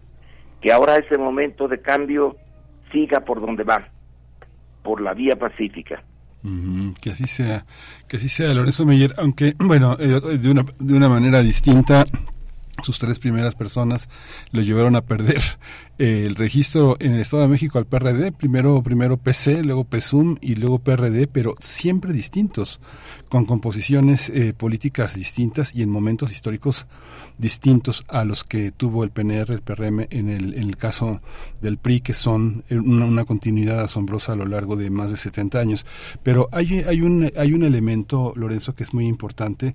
Yo creo que el PRI este sigue teniendo un enorme poder en el Estado de México. Digamos que en los municipios de eh, en Toluca, en Aucalpan, en Metepec, en Huizquilucan, en Atizapán, este, en, San Miguel Sinacantepec, ganó el PRI, ganó el PRI y ese y es y es significativo. Digamos que muchos de los de los municipios que ganaron eh, en el caso de Morena van a seguir yendo a hacer trabajo doméstico a Metepec, por ejemplo, y a hacer trabajo de obreros en Naucalpan. O sea, hay una parte que que no es tan, no, es tan esquemática, ¿no? Ecatepec, Nezahualcóyotl, muchos de los municipios que están, que ganaron en el caso de Morena, ganaron también por una enorme violencia y un enorme descontrol, una enorme incapacidad de, de, resolver problemas de transporte que tuvo el gobierno a lo largo de la historia del, del PRI. Pero es un problema justamente de la entidad. Yo no sé, en este discurso de no somos los mismos, si van a poder este replantear el Estado de México. Tal vez eh, eh, la, el replanteamiento más sacrificado y más democrático sea entender que el Estado de México tiene distintas estructuras. Yo creo que Catepec es un, es un municipio, es un municipio por sí mismo, como Naucalpan, o sea, digamos que son ya, eh, es un estado, ¿no? Es, es un estado, un millón seiscientos mil habitantes, o sea, es algo que es enorme. ¿Y cómo llega a la Ciudad de México? La población flotante en el metro son de más de seis millones que vienen del Estado de México. Entonces, yo creo que son procesos muy interesantes y el desafío es a ver si no somos los mismos, ¿no? Yo creo que replantear el Estado de México y no como bastión del voto, que yo creo que lo van a dejar integrito como está para que entre Iztapalapa y, el Estado de México gane en el 2024, pero son procesos, eh, son procesos interesantes de autoritarismos distintos, ¿no? Hay unos autoritarismos que son tal vez para bien, ¿no? En el sentido en el que eh, se hace justicia con la mano dura, ¿no? Y este con procesos de limpia, de desconfianza. Creo que es una es un momento también de revisión de muchas cosas, Lorenzo, ¿no? Sí, eh, y eso que dice sobre eh, Lucan, por ejemplo, sobre Naucalpan, eh, se puede decir sobre la Ciudad de México. Aquí están igual las alcaldías Coajimalpa. contrastantes. Eh, el, eh, el contraste entre sí, eh, el, el, la sociedad eh, de las alcaldías pobres y de Iztapalapa y la Benito Juárez, pues sí, son muy distintas y políticamente van por caminos diferentes y va a seguir la, la lucha política verbalmente muy aguda, eh, espero que no eh, violenta, pero bueno, esa va a ser la eh, el reto de un país como el nuestro tan polarizado en socialmente con tantos pobres y con tan pocos ricos, muy ricos. Bueno, pues es una traducción de eso, de, de Ciudad Satélite, Naucalpan, eh, eh, como eh, concentraciones con clase media, media alta y luego la pobreza de otras partes del Estado de México no es nada, por lo tanto no es algo propio del Estado de México, sino la solución de eso sí que requiere eh, muchos años, mucha eh, imaginación y voluntad política y sabrá Dios cuándo podremos eh, ser una eh, sociedad eh, aceptablemente justa. Ese es el problema finalmente dificilísimo. La injusticia viene aquí desde, pues yo no me meto con el mundo prehispánico, pero podríamos ponerlo ahí. Sin embargo, desde la colonia hasta acá, uff, eh, las raíces de la desigualdad, del contraste, de la brutalidad, de la explotación de unos por otros. Qué barbaridad, son raíces enormes. Entonces esto de cambiar de partidos y de eh, cosas como las elecciones en el Estado de México parecen secundarias. Pero bueno, eh, los niveles de nuestras eh, nuestros problemas son muy eh, distintos. Ese es uno de, de esos niveles, quizá de los más superficiales, el cambio de partido en el poder, pero 94 años de prismo y echarlo abajo sin violencia, eh, aunque con muchas maldiciones, etcétera, pues es algo eh, interesante. Es la parte positiva. La parte negativa es que los problemas que eh, subyacen en el fondo no se han resuelto ni van camino a resolverse rápidamente. Sí, ese es, ese es el punto también, porque dices, bueno, ya está hecho, eh, el desafío se logró, un desafío importantísimo e histórico, pero bueno, hacer un cambio que sea notable, que sea sin dilación, también, también, eh, por supuesto que está, eh, pues ahí yo creo que se tendrán que cerrar filas para, para, para desmontar, pues tantos vicios que se han instaurado desde hace tanto tiempo en el Estado de México. Solamente decir, en, en algunas, bueno, decían, decía sobre todo tú, Miguel Ángel, votan votaron por el PRI. Eh, en, en, algunos casos pues también por el PAN. Hay que ver cómo se dividió el, voto. Porque, por ejemplo, en Whisky Lucan eh, votan más por el PAN que por el PRI. el 35.9% fue para el PAN. 35.9 y 21.8 para el PRI, ¿no? Por ejemplo, con esos todos esos matices y elementos. Eh, doctor Lorenzo Meyer. Bueno, pues este a seguir con nuestro tenemos tarea eh, ad eternum en el análisis de los problemas mexicanos porque son tantos que nos alcanzarían para varias vidas eh, el seguir dándole vueltas a, a, este asunto. Pero ahí vamos marchando. Esta vez eh, me siento relativamente optimista. Así es. Bueno, pues muchas gracias, doctor Lorenzo Meyer. Un abrazo para ti y hasta dentro de 15 días. Hasta luego, hasta dentro de 15 días. luego, Miguel Ángel. Hasta luego, doctor. Gracias el doctor Lorenzo Meyer, este análisis que nos comparte sobre la victoria de Morena en el Estado de México, el fin del PRI. Bueno, ha sido una muerte lenta, dolorosa, me imagino también. Miguel Ángel, vamos a ir con música, con música, eh, Musenet, eh, el autor de la obra de La Cenicienta, y vamos, lo que vamos a escuchar es la introducción de esta ópera.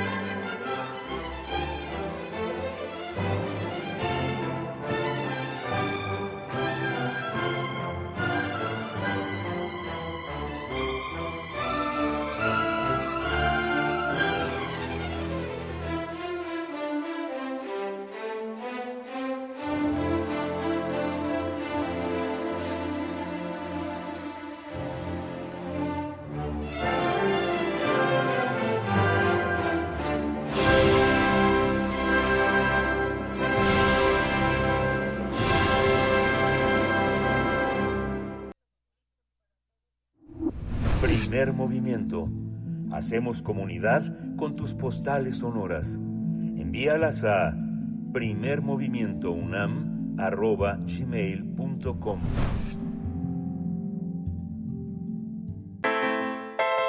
Nota Internacional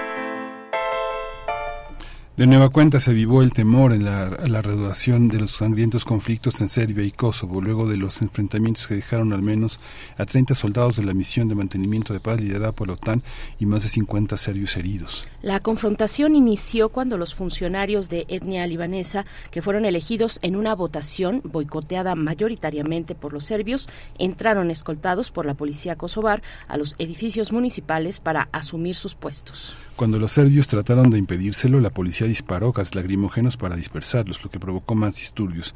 De hecho, Serbia puso a su ejército en estado de máxima alerta y envió más tropas a la frontera con Kosovo. Frente a esta situación, la OTAN, la OTAN anunció que mandaría a cerca de 700 soldados al norte de Kosovo para ayudar a sofocar las protestas violentas. Por su parte, Estados Unidos y la Unión Europea han unido fuerzas para tratar de resolver la disputa que se genera en medio de la invasión rusa en Ucrania. Los serbios exigen, eh, los serbios étnicos exigen que la Policía Especial de Kosovo y los funcionarios de, etnia, de la etnia albanesa se marchen del norte del país porque los califican como alcaldes falsos. Cabe recordar que los serbios son minoría en Kosovo, salvo algunas eh, en algunas zonas del norte fronterizas con Serbia. Muchos rechazan la reivindicación de independencia del territorio de mayoría albanesa, mientras que Belgrado no reconoce la declaración de independencia de Kosovo. Vamos a conversar sobre estos conflictos recientes eh, entre serbios y albaneses y este día está con nosotros el doctor Luis Guacuja, responsable del programa de estudios sobre la Unión Europea del posgrado de la UNAM. Estimado Luis Guacuja, muchas gracias por estar aquí. Buenos días. ¿Qué tal, eh, Berenice, Miguel Ángel? Un saludo al auditorio. Gracias, doctor. Un gusto, un gusto. Bienvenido. Bueno, pues otro conflicto uh, activo en, en, territorio europeo, un conflicto irresuelto también eh, es la pregunta. ¿Cómo, ¿Cómo ves, doctor, esta cuestión? Sí, digamos que habría que empezar por, por lo último que, que mencionaste. Es un conflicto que no se ha resuelto y no se ha resuelto desde hace mucho tiempo, ¿no? Después del desmembramiento, digamos, de, Yugoslavia a finales de los años 80, un poco con el contagio de la caída del muro de Berlín y el desmembramiento de la, de la Unión Soviética, pues en las, provincias de, de, que eran parte de Yugoslavia también eh, empezaron procesos de, de, independencia, lo que pues eh, tardó más o menos una una década y donde ya Kosovo tenía una situación particular de, una cierta um, autonomía eh, eh, junto con esta región que colinda también con, con, Hungría. Y esa esa condición no obstante fue fue suspendida ya digamos en, en la en la Yugoslavia de, de Milosevic el, el, heredero digamos de esta eh, de la Yugoslavia de, de Tito ya en plena fragmentación y suspendió en su momento eh, Milosevic este estatuto de, de, autonomía que tenía Kosovo, lo cual pues eh, provocó que las tensiones aumentaron poco a poco hasta que se desencadenó esta, esta guerra eh, entre 1998 y 1999 después de un intento de un, referéndum de independencia eh, de, de, por parte de Kosovo que fue fallido y lo cual nos lleva, bueno, también a, a recordar aquella intervención de la OTAN muy importante que terminó con eh, pues con la muerte de, de más de 13 mil eh, personas esta intervención militar que aún continúa no hay una presencia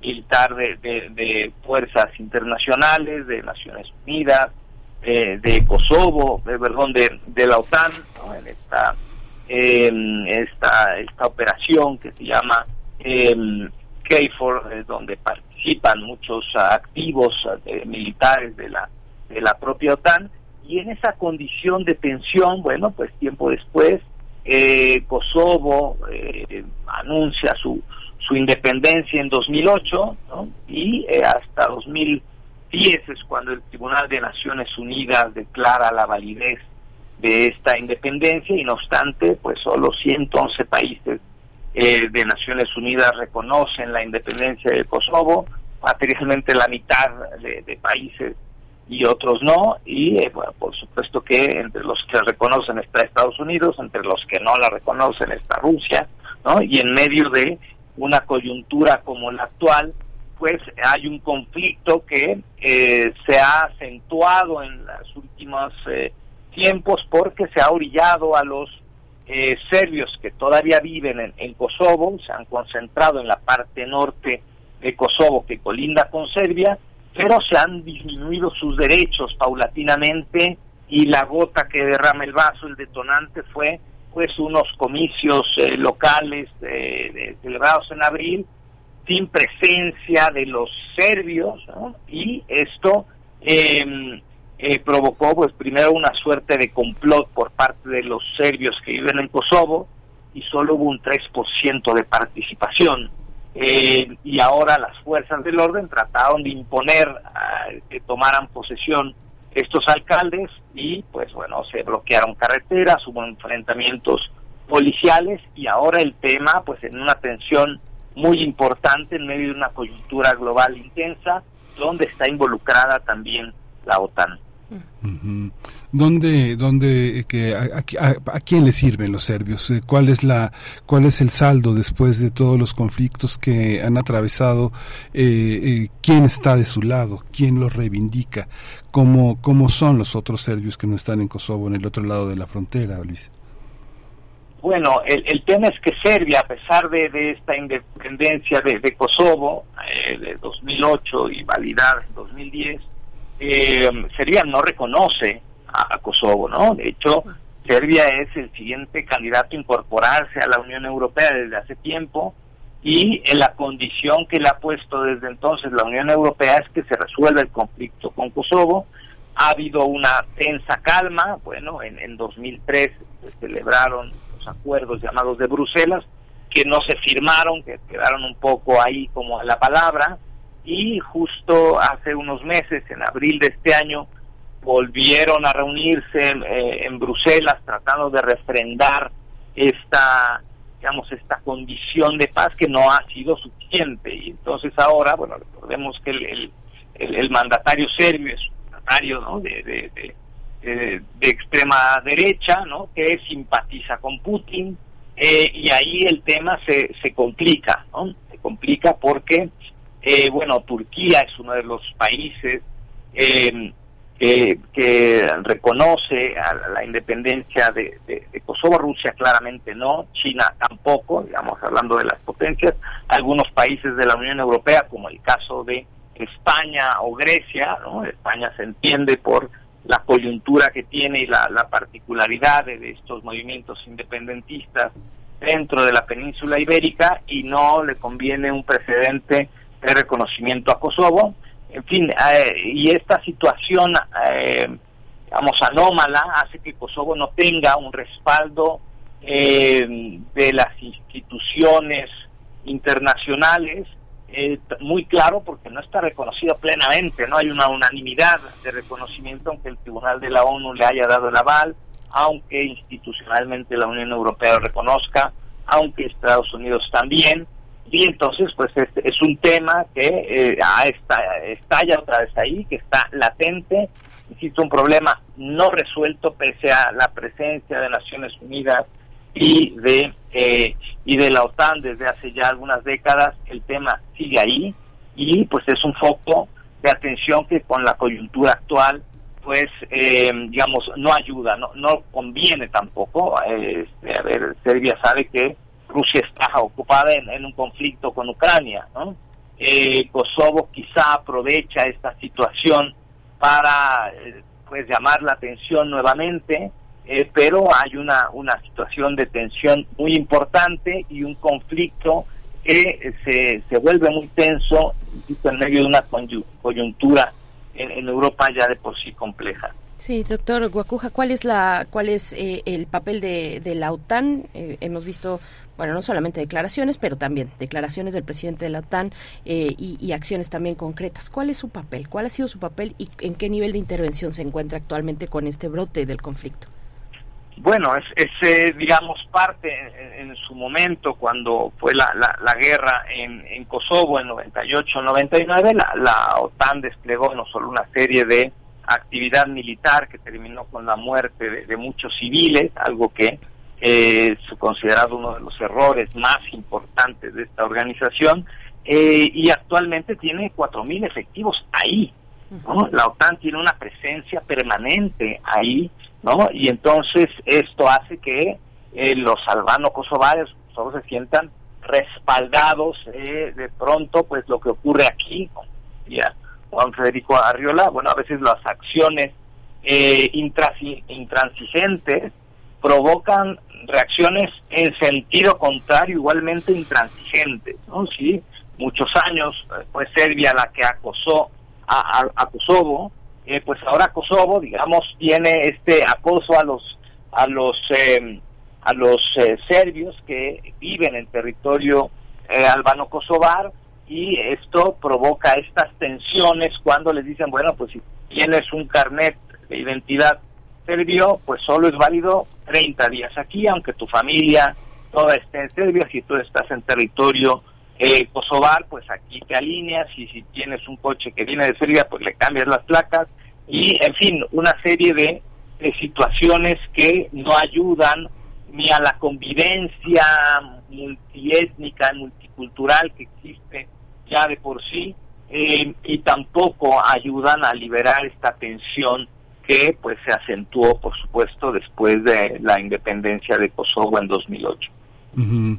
Y es eh, asombroso cómo no se logra tener una, una unidad cuando durante siglos la, la, la, tuvieron, esa, este, ese conflicto étnico no estaba, con todo y que lo que rodea a Kosovo y a Serbia, pues es, son países que sus lenguas son incluso una, una frontera, Bulgaria, Rumanía, Hungría, Eslovenia, este, la propia Macedonia y este Mm, eh, eh, todo este conjunto de países son tan distintos, pero siglos conviviendo y hablando lenguas eh, comunes en común para hacer negocios, para convivir religiosamente. ¿Cómo, ¿Cómo entender este conflicto ahora? ¿De quién depende poner orden, Luis?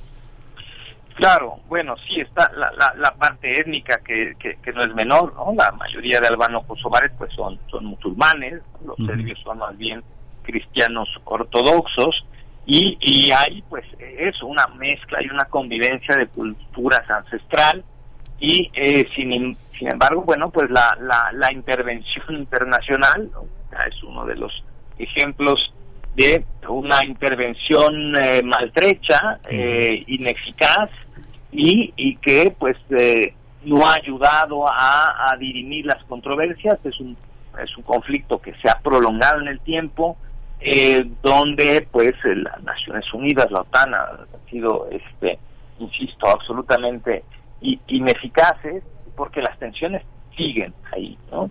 Son de estos conflictos que se dejan a ver si, si conforme pasa el tiempo a, algo pasa o algo no pasa y sin embargo las tensiones existen ahí y, eh, y digamos está la amenaza, de pronto suenan las alertas aéreas también otra vez en estas en estas zonas con heridas abiertas también muy fuertes, lo que llegó a pasar en Brenica, en Kosovo mismo, ¿no? Con la muerte de, civiles, muchos niños, hay una serie de documentales que son unos retratos muy crudos, muy agudos, ¿no? Como el documental de los niños de Kosovo, por ejemplo, eh, de, una realidad que, que, ha lastimado a generaciones, esos niños de, de Kosovo ahora pues son adultos, eh, y, y pues han crecido con estos resentimientos eh, eh, producto de estas de estas de estos enfrentamientos de esta agudeza de, la tensión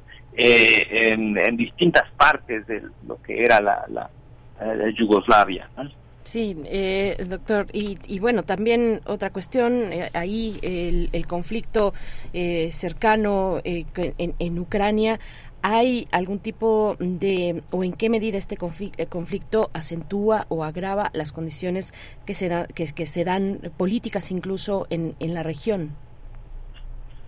Bueno, o sea, se abre un frente ahí, ¿no? Y, también, eh, recordemos, muchas de las armas que están ahí, ¿no? Después de eh, em, del desmembramiento de, de, la Unión Soviética, y este es, digamos, otro recordatorio que hay que tener ahora que que eh, Europa está muy entusiasmada enviando armas y dinero, pues las armas desaparecen, ya lo vemos en Ucrania, muchas armas no llegan, ¿no? después se encuentran en España o en algunas otras partes, el dinero tampoco llega, tampoco se transparenta, eh, Ucrania es un país muy corrupto y no se le quita de la noche a la mañana, de pronto no se sabe dónde están los recursos, ¿no? Eh, y bueno, cuando se, se, eh, se desintegró la, Unión Soviética, muchas de las armas eh, llegaron a, esta, a, estos territorios de, de, Yugoslavia y de la ex Yugoslavia, y son las que se usaron las fuerzas, las milicias que en su momento se utilizaron por parte de los albanos kosovares para enfrentar a Serbia. ¿no? Entonces, el, el, parte del problema es ese, hay tensión, hay resentimientos, hay armas ahí, eh, y bueno, pues esta simpatía del mandatario serbio con Putin, eh, esta sensación de a los albanos kosovares de estar respaldados y cobijados por la OTAN, eh, pues es un es un digamos es un frente más que se que se abre innecesariamente, digamos, pero que complica la situación y a la OTAN no le conviene ¿no? abrir abierto este otro eh, otro frente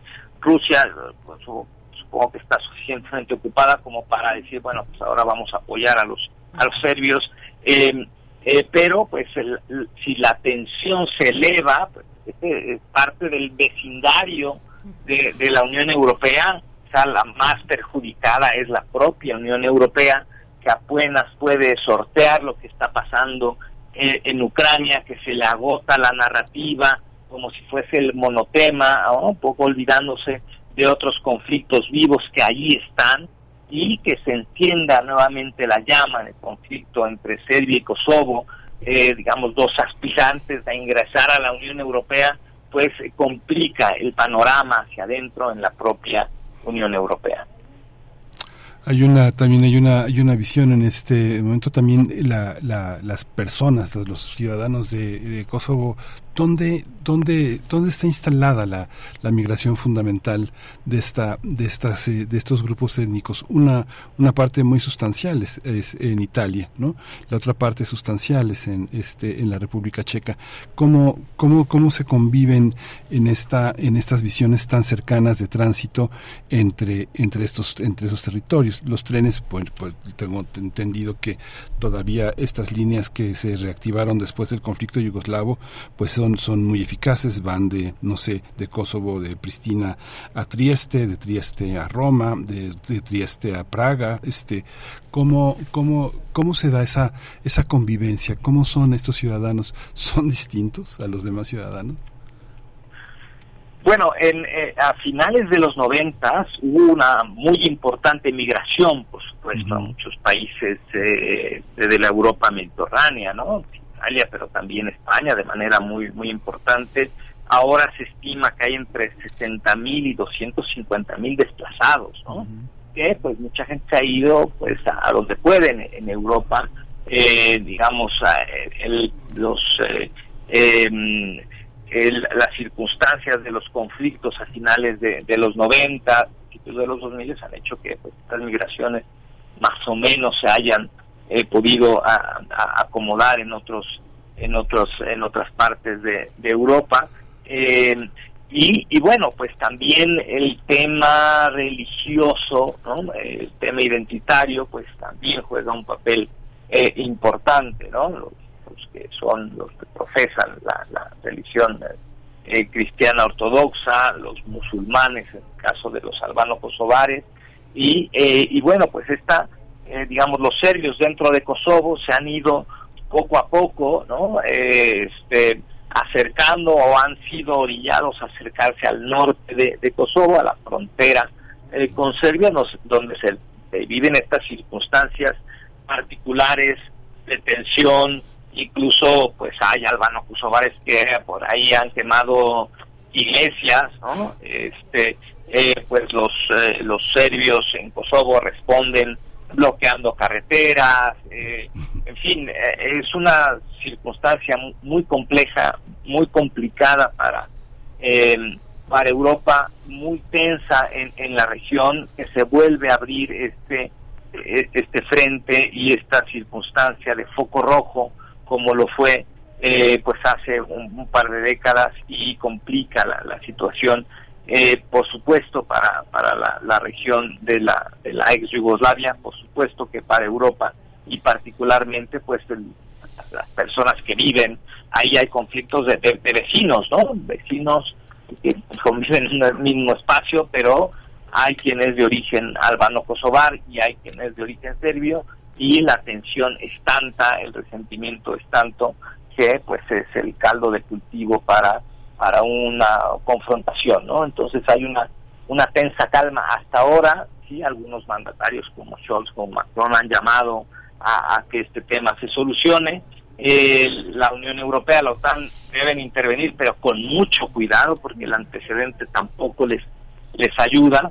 Y en fin, eh, pues habrá que retomar el diálogo de alguna manera, las acciones que tomó Kosovo, les han dicho, oigan, repitan estas elecciones porque este no no está bien no excluir a los a los serbios cuando era parte de los acuerdos de Bruselas justamente este reconocimiento a las comunidades que ahí viven aunque sean de otro origen y la tensión constante que se ha prolongado en el tiempo de una independencia de Kosovo que no es reconocida por Serbia pero también por casi la mitad de los países del planeta Pues muchas gracias, doctor Luis Guacuja. Siempre, siempre es un gusto escucharte y nos mantenemos con atención a este, pues, este nuevo episodio de un conflicto, pues, ya de larga data.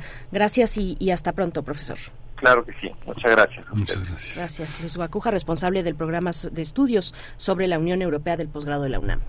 Vamos a cerrar esta, esta hora con La Sirenita, en el segundo movimiento, muy movido, apresurado, así lo define eh, Dicitlali Morales, en la dirección, en la autoría de Alexander von.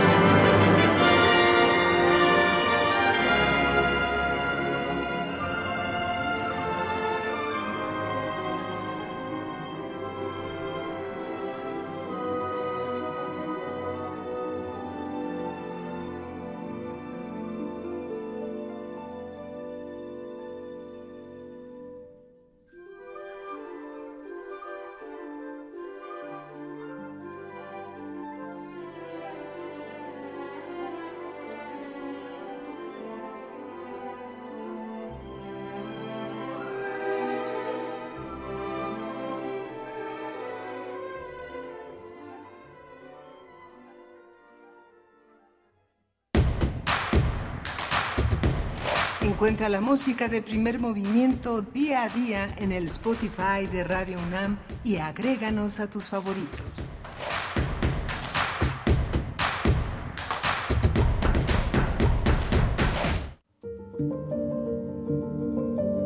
Fina García Marrús.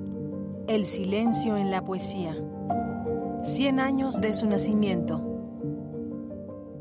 Su sobrina, Fefe de Diego y García Marrús, la define como la última de los origenistas. Con su partida, dice, se cerró un ciclo, se terminó un mundo en nuestro país, una forma de hacer y sentir la literatura como algo esencial, un respeto por el contenido y la forma en todas las manifestaciones del arte, un culto a la amistad, un gusto por la conversación, por la lectura, por preservar las costumbres de sus familias, por proteger las raíces de la isla. Fina García Marrús, 96.1 FM. Radio UNAM. Experiencia sonora.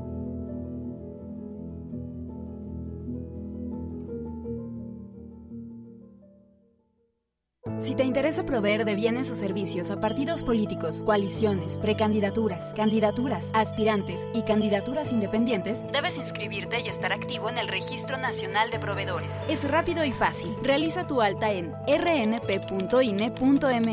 Si ya te inscribiste, mantén actualizada la información de los bienes y servicios que ofreces. Recuerda que si no estás en el RNP, no podrás ofrecer tus bienes o servicios. Mi INE es valioso porque mi INE nos une.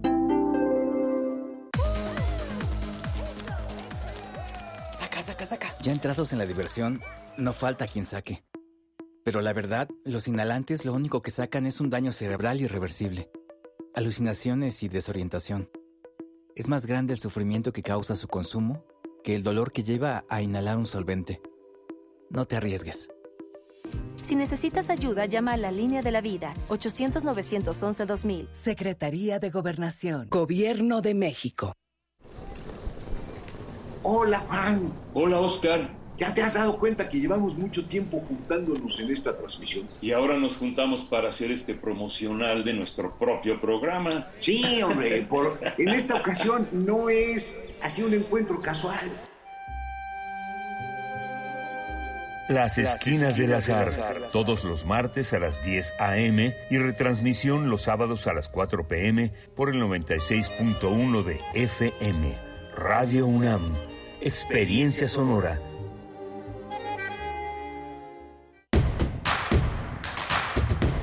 Queremos escucharte. Llámanos al 55 36 43 39 y al 55 36 89 89.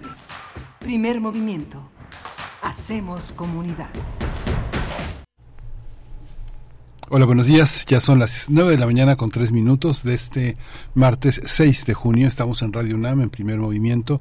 Estamos en Adolfo Prieto 133 en la Colonia del Valle, la casa de ustedes, la casa de esta gran radiodifusora octogenaria, octogenaria ya, 85 años de, de hacer radio y de hacer comunidad con una en, en, un siglo bisagra, siglo XX, siglo XXI.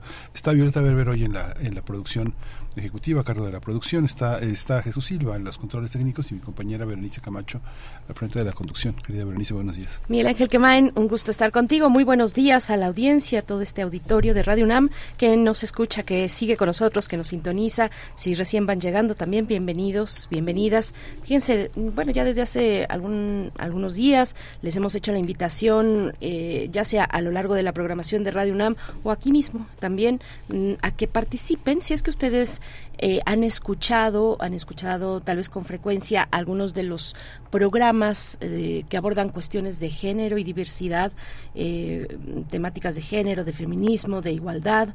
aquí en Radio UNAM se trata de los, son dos, dos espacios puntualmente, Violeta y Oro, y escuchar y escucharnos. Bueno, si ustedes, si ustedes han sintonizado y han escuchado esos, esos espacios dedicados al género, al feminismo, pues la verdad nos interesa mucho saber cuáles son sus opiniones, sus opiniones eh, para seguir dialogando directamente con ustedes. Así es que, pues está próxima a celebrarse una charla, una charla en línea que les proponemos a los escuchas y las escuchas de estos espacios radiofónicos aquí en Radio UNAM. Si quieren participar en esa charla, para que nos comenten, nos den su perspectiva acerca de estos, de estos espacios radiofónicos, pues pueden registrarse, les pedimos registrarse en eh, el correo electrónico radio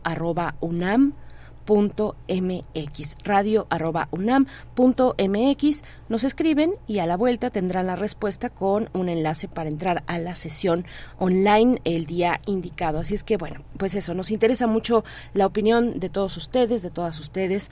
Eh, la cultura de género se hace en comunidad así es que acérquense. Si han escuchado Violeta y Oro y escuchar y escucharnos qué les parece, tienen opiniones al respecto, eh, opiniones eh, de mejora, cuáles son esas opiniones, las queremos conocer. Escríbanos radio arroba unam.mx y recibirán así la invitación para estar en esta charla, en esta charla donde nosotros, eh, parte de este equipo de Radio UNAM, pues pondremos mucha atención en sus comentarios, Miguel Ángel. Sí, muy importante su participación, su escucha, una, una, un intento eh, de nuestra radiodifusora por entender cuál es el sentido que cobra frente a ustedes una programación que se hace con, pues, con toda la, con toda la intención de generar comunidad y de generar una comunicación. Por supuesto, por supuesto. Bueno, pues saludos, saludos a todos ustedes. Julio Hernández está por acá en redes sociales, dice aquí haciendo pase de lista. Buenos días, Julio, bienvenido.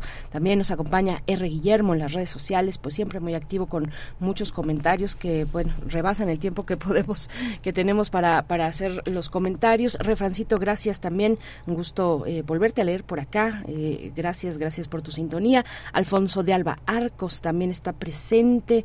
Eh, Rosario Durán, Antonio Said Flores em, nos habla de la participación del, del doctor Lorenzo Meyer, siempre necesaria, dice, la visión de Lorenzo Meyer para analizar los cambios históricos. Daniel Manzano también dice, pues el fracaso de la elección para los partidos de oposición no solo puede verse en el casi 50% que no votó en el Estado de México, sino también en el partido gubernamental Morena, porque tampoco votaron por él. Esa es otra lectura que ahora se oculta, nos dice Daniel Manzano. Muchas gracias. Bueno, pues ahí están los números, ahí están los números, no solamente, bueno, sí, un alto, eh, eh, hay, hay que ver cuáles son los resortes que mueven la participación electoral en un Estado tan especial como el Estado de México, ¿no? Con una tradición de una participación política pues muy sesgada por la actividad del PRI, ¿no? Por la actividad priista. Eh, pues pues eso, Miguel Ángel, entre muchas otras cosas, ¿no? Yo creo que una, una cuestión de, eh, de participación electoral, de participación eh, ciudadana en una elección, pues tiene mm, varios elementos en juego que hay que tomar en consideración. De entrada, no es una, una elección concurrente y eso sabemos siempre disminuye los niveles de participación, ¿no? Sí, la enorme desigualdad si uno piensa en Chinconcuac, en Texcoco, en Chimalhuacán, en Iztapaluca, en Chalco, en Temamatla, en Ozumba, en Atlautla, este, y, y, el bienestar que tienen otros estados, otros otros municipios como Valle de Bravo, como Metepec, como ¿no? Son, eh, eh, eh, son, son, son muy importantes sus desarrollos. Naucalpan, Cotitlán, son desarrollos muy, muy equidistantes a una enorme pobreza, desigualdad y, este, y un fracaso en la política de transporte, de movilidad en el Estado de México, la violencia en el transporte público, la dificultad de acceder a sitios que se han repartido como un botín sin pensar en la gente. Hay, hay polígonos, polígono 1, polígono 2, polígono 3, todos los polígonos que están en la frontera entre Nezahualcóyotl y el Estado de y, y, y Ecatepec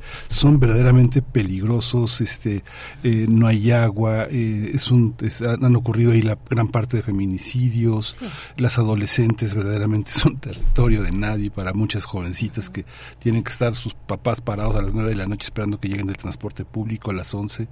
Es verdaderamente un horror. ¿no? Sí, altos niveles de embarazo adolescente. Eh, bueno, en feminicidios el Estado de México es el Estado con más con, con, un mayor eh, nivel, eh, cifras de feminicidio. Un poco eh, en estos días se ha asemejado, se ha hecho la semejanza, la analogía con Jalisco y las desapariciones, ¿no? Ahora en el Estado de México con los feminicidios. Ese es el nivel, la tarea es muy grande. bueno, pues le seguimos escuchando, leyendo, leyendo en redes sociales. Gabriel Gómez Cruz, gracias por tus comentarios. Rosario Durán, Rosario Durán también nos envía saludos. Bueno, pues vamos a tener la poesía necesaria ya en un momento y la mesa del día para revisar con ustedes el libro Inhala Profundo, Freddy, sé valiente, de calle, drogas y libertad, ya está su autor y también la persona en la que se inspira este libro, eh, Eduardo Cabrera, eh, eh, estará, estarán ambos aquí en cabina, Roberto Mercadillo Caballero, autor de este libro que publica Herder, no se lo pierdan. Yo después de la poesía me voy a ausentar, pero el día de mañana estaré, estaré por acá de vuelta contigo, Miguel Ángel, y con todos ustedes, así es que vamos con la poesía necesaria.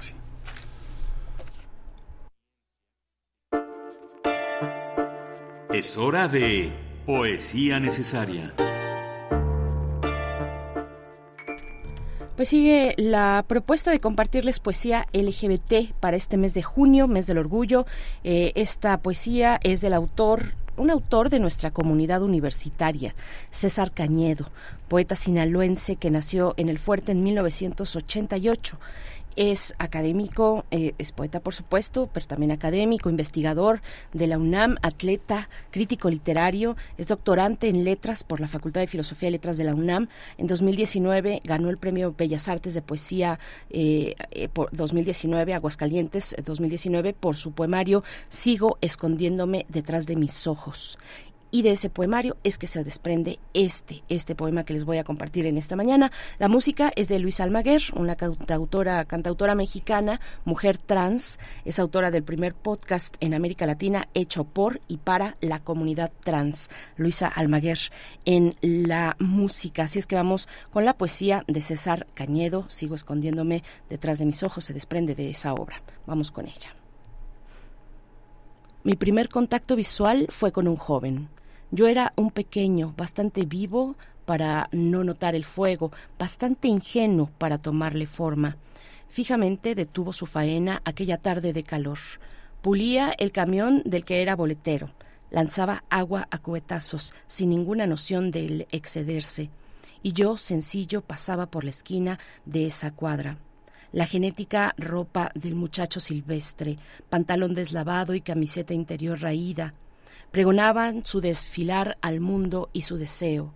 Notó en recleo, en recelo, que yo miraba absorto su soltura, ese modo de ser ajeno al mío, y siguió actuando su papel de ebanista, con su trapo mojado. Repentino me supe acorralado entre sus cejas. tuve miedo. Jamás ha sido clara esa mirada que invita igual al golpe o al abrazo. Fue apenas un instante el asedio de luz que paraliza al conejo en el camino. Me perdí, di vuelta, me siguió con el hilo de sus ojos, que hace un nudo de dudas en la estatua, y a partir de esa vez fue mi adicción al vértigo de asomarme al abismo sin palabras. En aquella ocasión no hubo respuesta.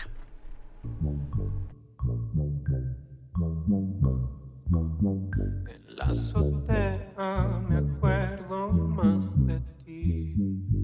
la señora en el tendedero, tinacos y antenas, perros de azotea, te quiero siempre aquí. Somos iguales de nuestros colmillos y de cicatrices. Somos enemigos del límite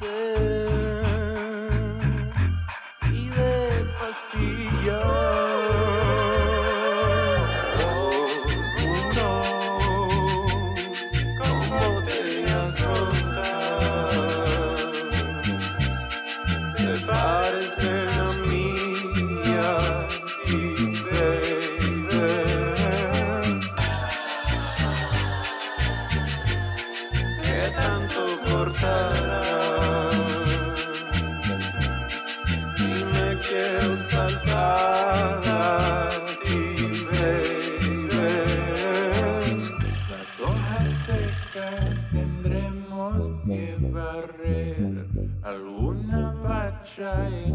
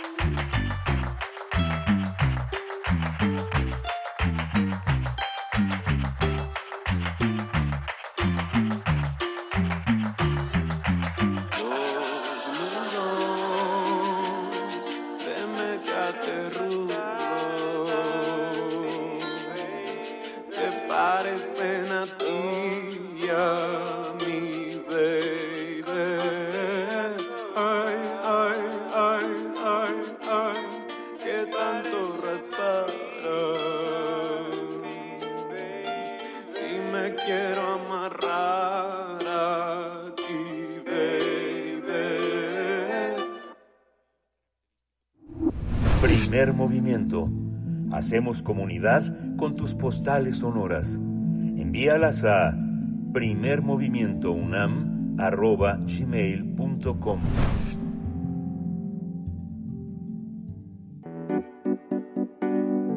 La mesa del día. Inhala profundo, Freddy C. Valiente, de Calle Drogas y Libertad, es el título más reciente del psicólogo y doctor en ciencias por la Universidad Autónoma de México, Roberto Emanuel Mercadillo Caballero. El autor presenta en este libro la historia de Freddy, quien tras escapar de la violencia vivida con su madre a los siete años llega a las calles de la Ciudad de México y en este escenario el protagonista aprende a preparar su primera mona y a vivir bajo los inhalables. En 228 páginas, Roberto Mercadillo cuenta la historia de Freddy, su ascenso como líder de la banda a los 10 años y su posterior expulsión, así como el tránsito por diferentes grupos de rehabilitación. Luego de 10 años eh, de búsqueda y una aparente rehabilitación, Freddy regresa a la calle por deseo y lealtad y el libro cierra con un manifiesto que critica a las iglesias, a las ONGs, a las academias y a las instituciones de gobierno que hipócritamente pretenden cambiar la realidad de los chavos de la calle, haciéndoles creer que son un estorbo. A cambio, Freddy nos ofrece guías para un trabajo empático y cercano con ellos, basado en la libertad humana.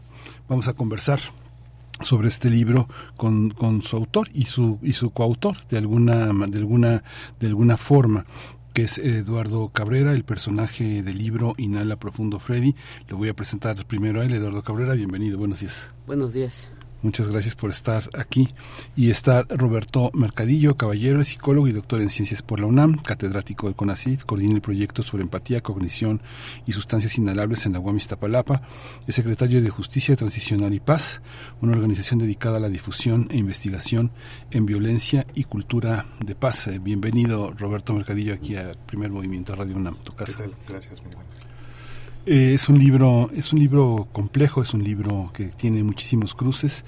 Está publicado por una editorial verdaderamente muy, muy exigente. Es toda una apuesta de un editor eh, muy experimentado, de Jan Cornelius Schultz, que eh, ha, ha apostado por una por un cruce de caminos en las ciencias sociales, en las neurociencias, en las ciencias de la cognición, en el trabajo de campo, en la antropología, en la sociología y en la, en la literatura. Es un, es un trabajo realmente muy hermoso, escrito, de un, es, es, el, resultado de alguien que podría tener una larga trayectoria como novelista, como cronista, y, y, es, y, es, y es un libro de cruces, es un libro complejo en ese sentido, Roberto. Cuéntanos un poco cómo está, cómo está, cómo está pensado, cómo, es, cómo son estos cruces, que de alguna manera auguran un futuro de las ciencias sociales. Tendrán que ser así o no serán, ¿no? Sí, bueno, cuando me preguntan sobre este libro y parte de otros de mis trabajos, me preguntan seguido qué hace un neurobiólogo en la calle, ¿no? qué hace un neurobiólogo en la banqueta. Yo hago algo desde hace tiempo, hace más o menos 8 o 10 años, que se llama neurociencia social. Esto es comprender que el cerebro no solamente es una masa de neuronas dentro del cráneo, el cerebro tiene sentido porque permite procesar y comprender la información que viene de fuera, lo que olemos, lo que respiramos, lo que escuchamos, lo que vemos. Y esa información proviene de la calle, en el caso de los que vivimos en las urbes. Para comprender entonces lo que pasa en nuestro cerebro no es suficiente observar en microscopio el funcionamiento de cada una de sus células. Hay que salir y ver cómo esta función de estas células se traduce en conductas. Y se traduce en conductas en la calle. Y en la calle además se usan sustancias psicoactivas, se, hay peleas, hay pleitos, hay cariño, hay amor. Entonces todo ese, ese amor, ese cariño, esos pleitos, esas sustancias psicoactivas son parte de los insumos con los cuales nuestro cerebro trabaja. Entonces, nuevamente no es suficiente verlos a microscopio, hay que ver cómo el, el, cuerpo se enfrenta a estas condiciones y cómo son leídas por el cerebro. Uh -huh. Esa es la, la, parte de campo, digamos. Uh -huh. Posteriormente nos vamos ya más al laboratorio y podemos lograr que algunas de las personas que viven estos contextos y en los cuales hemos ya registrado su comportamiento participen también en estudios de neuroimagen, por resonancia magnética, por electroencefalografía, observar cómo es el funcionamiento de su cerebro ya a nivel pues más celular, más con un análisis más neurobiológico y hacer cruce de datos. Este cerebro que veo de esta persona, cómo se cómo coincide, cómo se correlaciona con el comportamiento que yo observe en su vida en la calle. Y es, es lo que intentamos hacer, una neurociencia más ecológica. Digamos, uh -huh. claro, es un trabajo muy micro, uh -huh. es de persona a persona una premisa fundamental de esta, de esta forma de trabajo es que a los participantes no difícilmente se les puede considerar solamente sujetos de estudio. Necesariamente tienen que tener la categoría de persona porque hay que conocer su historia. Es la historia de esta persona la que nos indica por qué el cerebro funciona así y por qué el cerebro funciona así en muchos seres humanos. Este libro tendría que ser este eh, eh, eh, en este momento es, es, un, es, un, es un trabajo, es un trabajo académico que podría ser rechazado desde unas ópticas metodológicas y bienvenido por otras. Es un trabajo que necesariamente también cuestiona las fronteras de la cientificidad, de las metodologías y de viejos supuestos en los que tenemos todavía muchos sobreentendidos que vienen del siglo XIX, muchos aspectos sumamente positivistas y funcionalistas y etológicos que definen las conductas de los individuos y que los constituyen como un objeto. En términos muy concretos, eh, Roberto, tendríamos que decir que Eduardo es, es tu objeto de estudio, pero ya lo has definido como una persona, y lo que está también en el cuerpo del libro es una literatura para hablar de, de, territorios que la ciencia social todavía no puede no puede hacer por sí misma necesita de la literatura para poder hacerlo un poco con este hay una parte en la que hablas de la neurociencia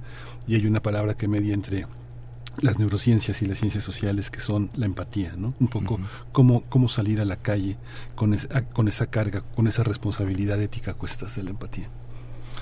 Sí, creo que el, punto clave de esta discusión es la subjetividad, esa subjetividad tan rechazada por la ciencia positivista, por, por las principales instituciones académicas, muy celebrada en algunas otras, pero aun cuando celebrada en algunas áreas de las humanidades, con poco diálogo con las otras llamadas ciencias positivistas, ¿no?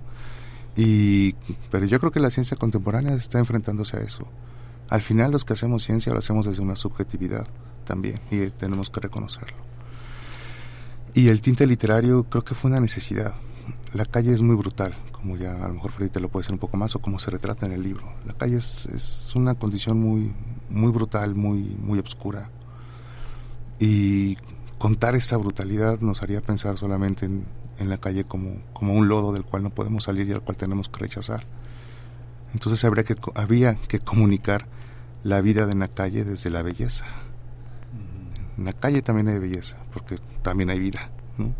Entonces, pensé que una forma en la cual se podía acceder o podíamos comunicar esta brutalidad desde, un, desde una estética de lo bello, puede ser a través de la literatura. ¿no? Hacer un esfuerzo por porque esto observado con, con cierta rigurosidad metodológica de las ciencias sociales y de las neurociencias fuera comunicado también de una manera amable. Mm-hmm. Hay una, hay una idea que nos persigue también en, la, en las ciencias sociales y en la literatura desde los años 60, que Leñero metabolizó muy bien en Los Hijos de Sánchez, esta, mm. esta visión de aislar, de concebir a una familia y de verla al microscopio como si fuera una entidad de rarezas, ¿no? Y no esta entidad de belleza y esta posibilidad eh, de grandes islas al interior de las grandes ciudades, como no se me viene a la cabeza esta gran novela de Ballard sobre la isla de cemento en la que un automovilista a exceso de velocidad cae en un lugar en estos en estas lagunas de tiempo y de espacio que hay en Londres y de donde viven toda una comunidad de seres extraños, extraños por una ciudad del mundo como, como puede ser Londres. Ahí está esta, esta parte, Freddy, de pertenecer a la ciudad, eh, eh, abandonarla porque la ciudad oprime y castiga, regresar a ella y, y, después eh, decir soy, soy, soy la ciudad. cuéntanos también un poco este ¿Cómo, ¿Cómo ha sido la relación también con Roberto? ¿Cómo ha sido la relación en este, en este trabajo en el que estás retratado y no? Hay una ficción, eres tú y no, ¿no? Este, y, y también un poco cómo se vive esa experiencia de cuando uno es objeto de el interés eh, de unos académicos que de pronto vienen y luego se van, ¿no? Entre ustedes eh, es evidente que hay una amistad y un respeto y una confianza mutua, ¿no? Sí, este Miguel Ángel, este pues es una amistad ya muy grande, ¿no? Muy grande, todo se dio a través de una conexión de, de, su madre, ¿no? De, la mamá de Roberto, este, señora eh, Norma. Y bueno, pues fue como habernos encontrado, ¿no? O sea, nos cruzamos y o alguien nos encontró, ¿no? Hizo que nos encontráramos, ¿no? Y bueno, pues ha sido una, una, una amistad muy grande, ¿no? no es no es esta parte de que llegan y te estudian y se van, ¿no? O, como que vienen y hay un interés, ¿no? No, ha sido eh, constante esta amistad, ¿no? A través de, tenemos, no sé... Como ocho años. Como ocho años de, de, conocernos. Y a través de esos eh, ocho años, pues se fue haciendo una empatía, ¿no? De amistad, ¿no? Eh, entre los dos. Obviamente a nadie le había contado mi historia, ¿no? O sea, ni en los grupos, ¿no? Se, se contaba como tal. Sí, contaba otras cosas menos esta parte, ¿no? Y pues no sé, se dio la, la, la, la amistad, se dio la confianza, ¿sí? Y pues ahí está, ¿no? O sea, pues, pues a ver qué, vamos a soltar esto, ¿no? Sí, a, soltar esta, es, estas vivencias en mi calle, mis recuerdos como tal, todos tienen un álbum fotográfico de su vida, ¿no? y pues yo no lo yo nunca nunca lo tuve, ¿no? Pero sí tuve un álbum fotográfico de mis recuerdos, ¿no? De mis de, mi vida en calle, en las diferentes calles donde estuve, ¿no? Porque eh, a veces cambiaba un lugar a otro lugar por a veces por muchos por muchos cuidados ¿no? Roberto mencionó una palabra que para tal vez para, para muchas personas que nos escuchan es una palabra compleja, difícil, que es la palabra subjetividad, que en términos como muy generales podría querer decir que lo que uno tiene adentro es una manera de conocer el mundo, que cuando se reorganiza y cuando se relata sirve para decir quiénes somos y quiénes son los demás. ¿Qué has descubierto? ¿Qué, en esta relación, ¿qué, qué, has descubierto? Hay una posibilidad de, eh, de saber, eh, de darse uno cuenta que uno no sabe muy bien quién era hasta que uno no entra en contacto con otro y valora la propia historia y la reescribe. Un poco, contanos un poco de ese proceso también, Eduardo, de esa relación entre lo que tú ignorabas de ti y lo que poco a poco has ido descubriendo como una presencia ciudadana, como una presencia de derechos y como algo que decir a los demás. Pues sí, es, es un es un gran encuentro, ¿no? Con, con, con, conmigo mismo, porque obviamente este sabía que ahí estaba, pero pero no lo no lo veía desde otro tipo de no sé, de plataforma no lo veía, ¿no? O sea, yo sabía que era mi historia y y todo, pero no lo veía así como, como algo así muy eh, extravagante o algo muy brutal, porque eso era para mí normal, ¿no? O sea, eh, el vivir eso fue algo normal, ¿no? Sí, o sea, no, no hubo así como esta parte de lamentos o ponerse a llorar o a chillar o a echarle la culpa a los demás, ¿no? Y bueno, ahora a través de, de llevarlo a un libro o, junto con Roberto Mercadillo de llevarlo esto a un libro sí eh, mi, misma vida pues te das cuenta que es también para hacer concientizar a, mucha gente no a mucha gente de que a veces el prejuicio o, la forma de, ver la calle eh, se prejuicia no o sea piensan que, que son gente pues ya muy perdida, otros muy mala, otros este llegan a pensar que es que, que son ajenos, ¿no? Cuando no es cierto, o sea, yo como ex chavo de calle y después me tuve que convertir en, eh, en, no sé, a lo mejor en un coordinador de calle o educador de calle, no pagado, esto fue más por, por ser como eh, regresar, ¿no? Lo que a mí se me había dado, ¿no? Como una forma de compensar, ¿no? Y bueno, a través de lo que me estabas preguntando, pues, pues es real, ¿no? Sea, eh, alguien que no era se convirtió en alguien, ¿no? Sí. Entonces, yo lo veo ahí, ¿no? Sea, este libro, pues, se, eh, abre muchas cosas a concientizar, no nada más a estar así como cuando vas a, no sé, a lo mejor al zoológico y ves a los, a los animalitos y ves esto y ves lo otro y ves que alguien se cae y mira es que se cayó, ¿no? O sea, no. Es esta parte de, de no nada más concientizar en el sentido de, de, opinar, sino de hacer, ¿no? de poner acción, ¿sí? de, de, de ponerle una solución a, a los chavos de calle, a, a ir a apoyar, ¿no? A ir a apoyar, ¿no? Entonces, este, pues yo creo que este libro es con esos fines también, ¿no? de, de, de, de, capacitar a todas esas ONGs que, que no están mal, sí, pero desgraciadamente a veces el campo se conoce por fuera y no por dentro. Sí, esta, eh, hace, hace, hace muchos años, Roberto, eh, Roger Bartra estaba escribiendo la antropología del cerebro, ¿no? Entonces, un poco en broma, poco en broma y muy en serio, decía, no va a existir en en mi, índice, en mi índice onomástico, los nombres de las personas que alude el libro, el nombre de Freud, ¿no? Entonces, bueno, era una, era una broma, pero al mismo tiempo era un gran esfuerzo de delimitación en un momento en el que escribe el libro y que coloca de un lado una ciencia y de otro lado otra, ¿no? O unas formas de pensamiento.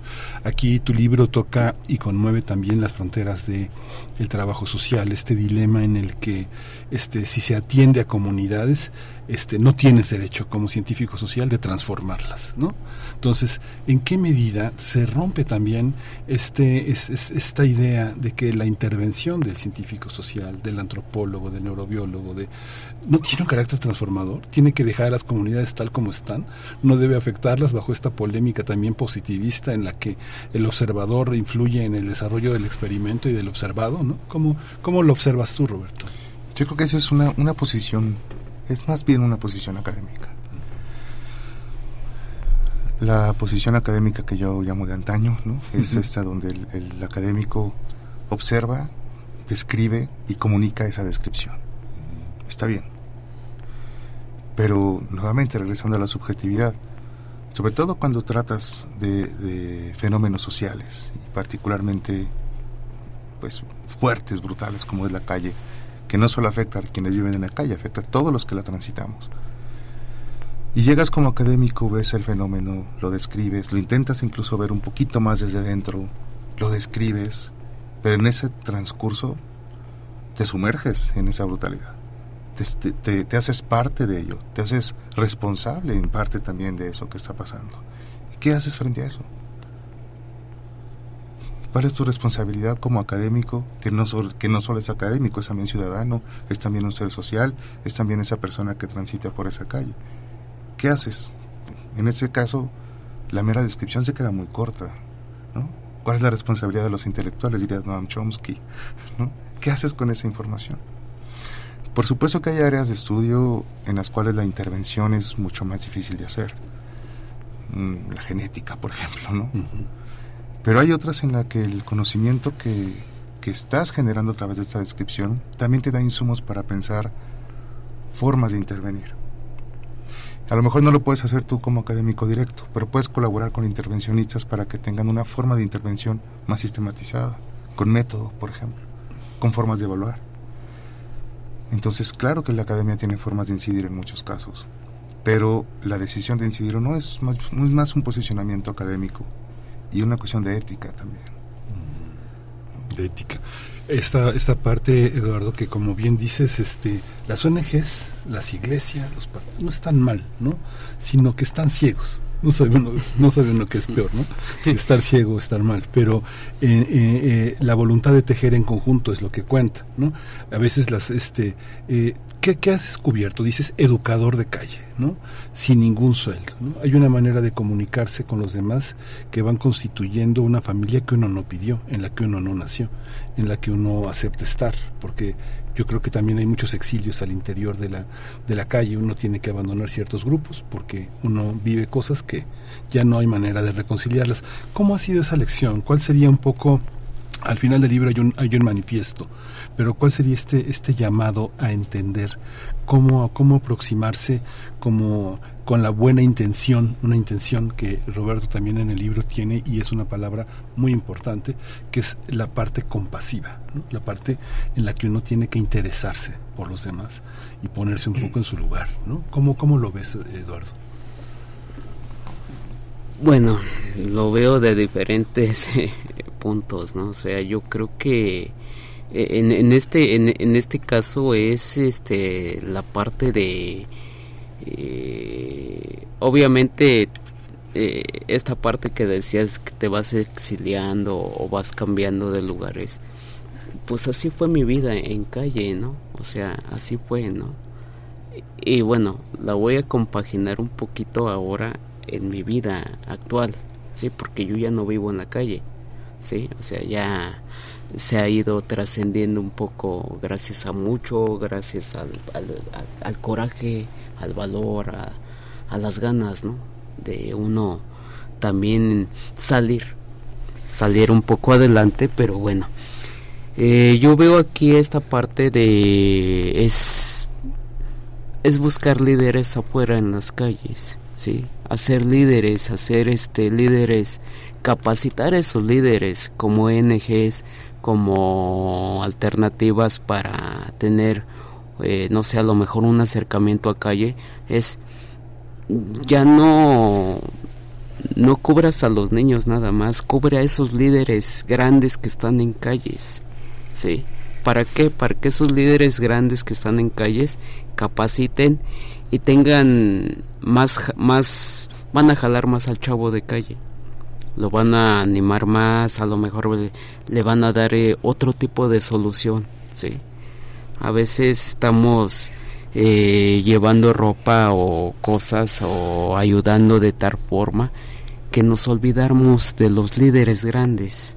No sé, en cada punto de calle hay un líder, no sé, que a lo mejor ahorita por la edad y las cifras eh, de tiempo, 40 años, 45, 42 años de edad, ¿no? Y de calle, pues mil años, ¿no? ahí en la calle, ¿no? Y, esos líderes pueden salir, pueden ser el puente para que vayan cruzando todos estos chavos que quieren o que buscan, no sé, a, su forma, una forma de salida, ¿no? A muchas cuestiones, ¿no?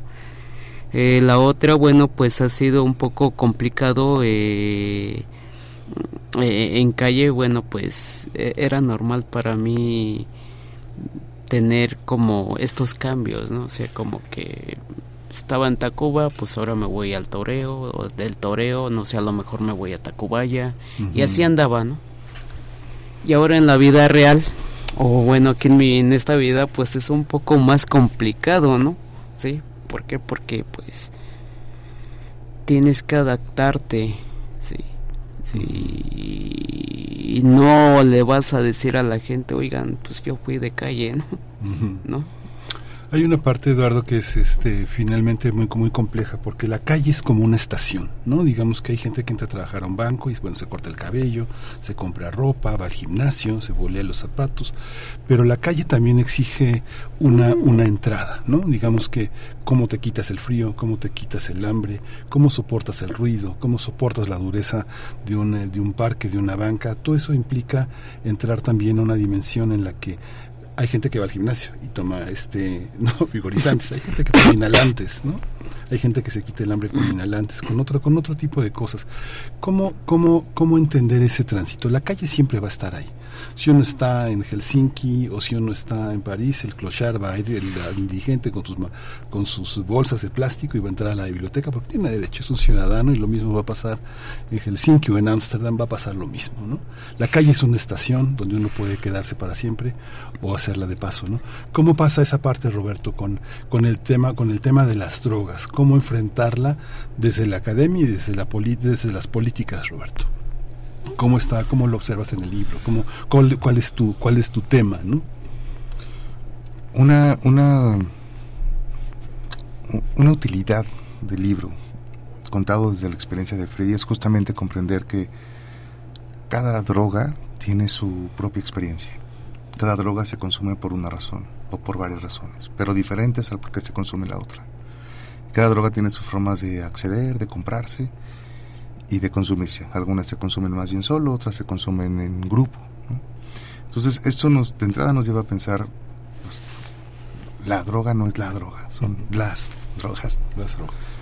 Hay que entender una diversidad de experiencias y de efectos. Eso hace que la política de drogas tenga que ser diferenciada. Ahora, las drogas, en la calle quizás se, se observa más, pero al final las drogas es, son una ayuda, es una, un acceso químico para enfrentar la realidad, pero no solo enfrentar los problemas de la realidad, para vivir la realidad que vamos construyendo. Y así ha sido desde hace cientos de años, desde el, té, el café, el tabaco de antaño. ¿no? Cuando comprendemos que las drogas al final representan una relación del humano con lo químico para poder observar la vida como es, la visión del uso de sustancias deja de ser tan criminalizadora. Y comenzamos a observar a la droga como eso, como un químico que nos ayuda a compensar o a vivir ciertos aspectos. Y eso hace que las políticas de drogas no solamente sean diferenciadas o tengan que ser diferenciadas, sino lo menos criminalizadoras posibles. ¿Cuál es el problema real de las, de la, del uso de drogas en cuestión de política pública? Los efectos en la salud y, los, y el uso asociado a una criminalidad.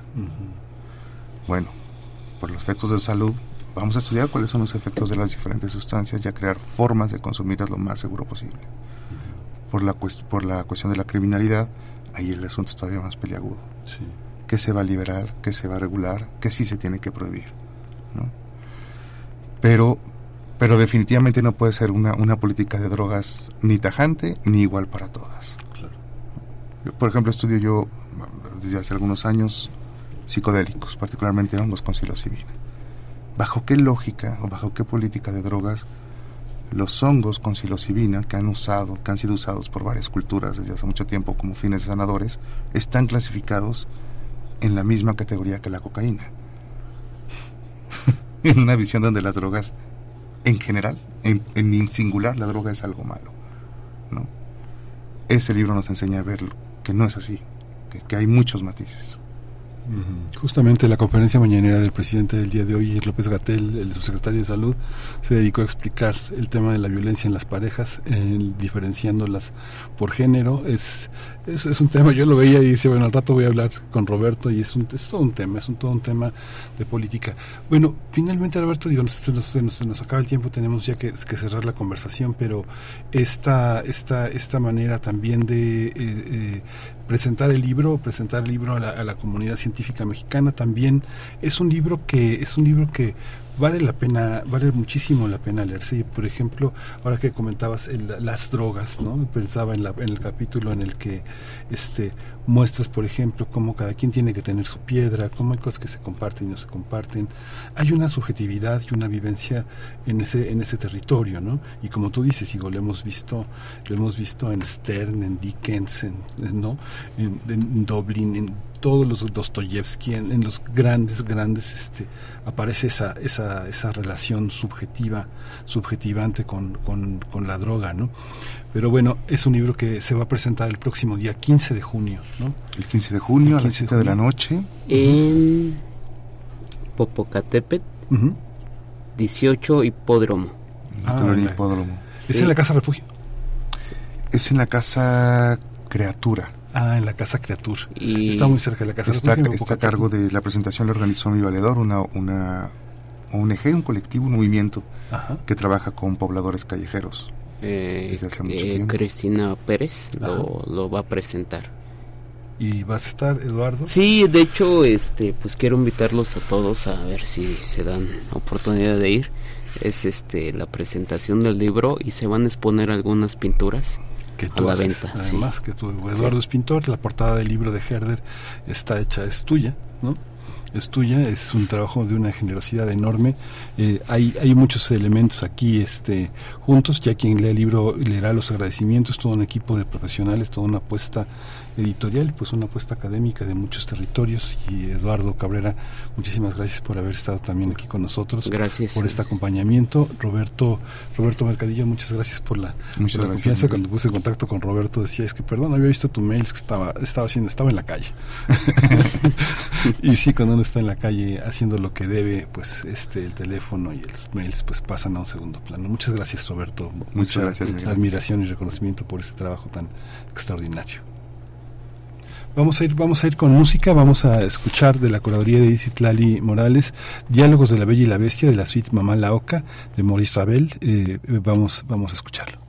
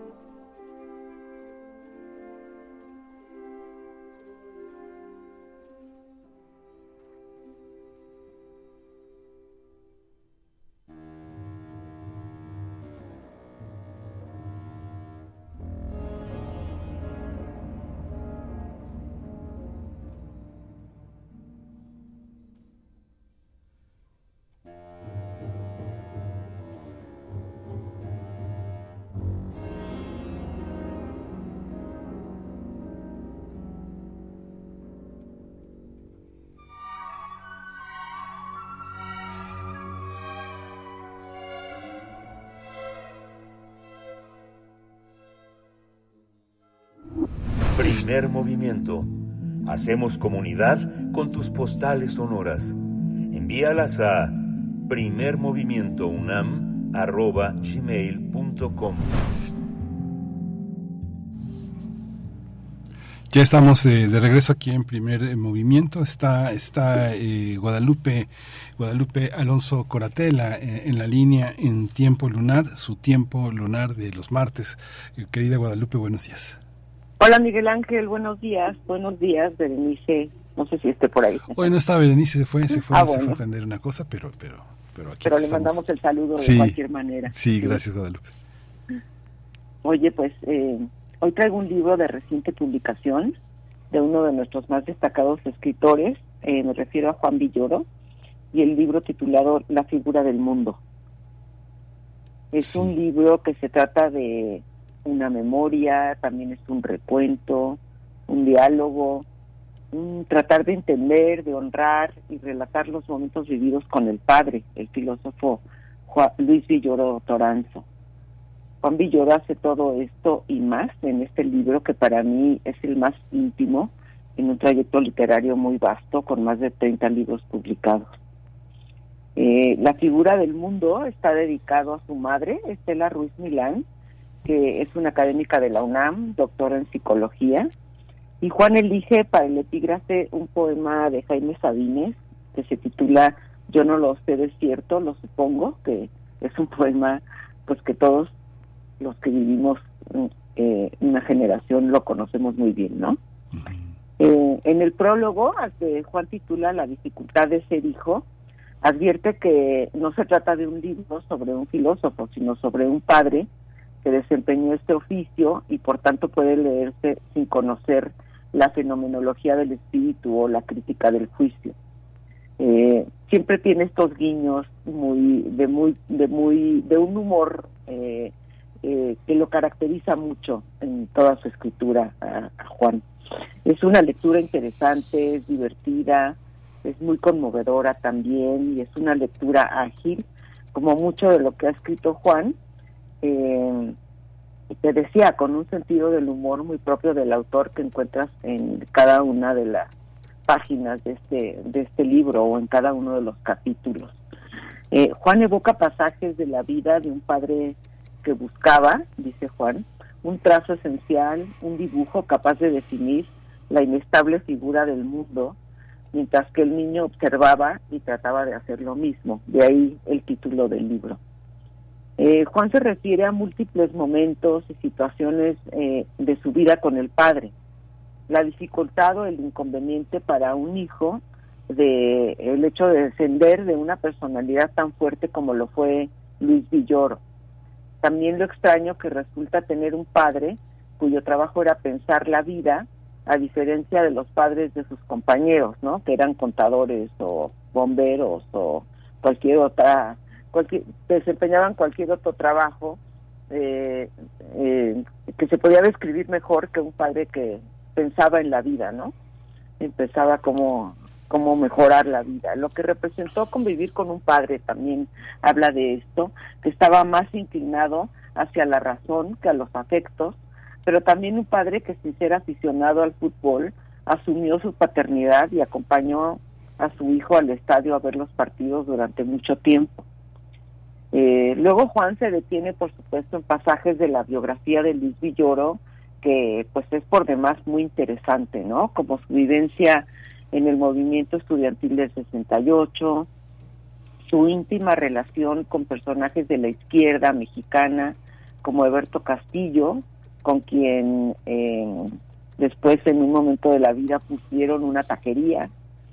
El acercamiento al subcomandante Marcos es un capítulo importantísimo porque Juan Villoro tuvo, Luis Villoro, perdón, tuvo una cercanía importante por muchos años con él eh, también su amistad con Pablo González Casanova, el papel que jugó el exilio en el entorno familiar y cómo su padre quiso entender su país de adopción, es decir, a México, a través de lo escrito por españoles como Clavijero, Sagún o el Tata Vasco.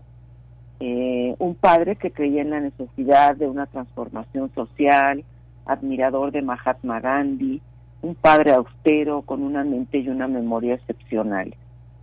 Juan entonces pues logra este retrato puntual y amoroso del padre que entre tanto le permite también a él encontrarse a sí mismo y esto también hace que el libro sea un libro entrañable, ¿no?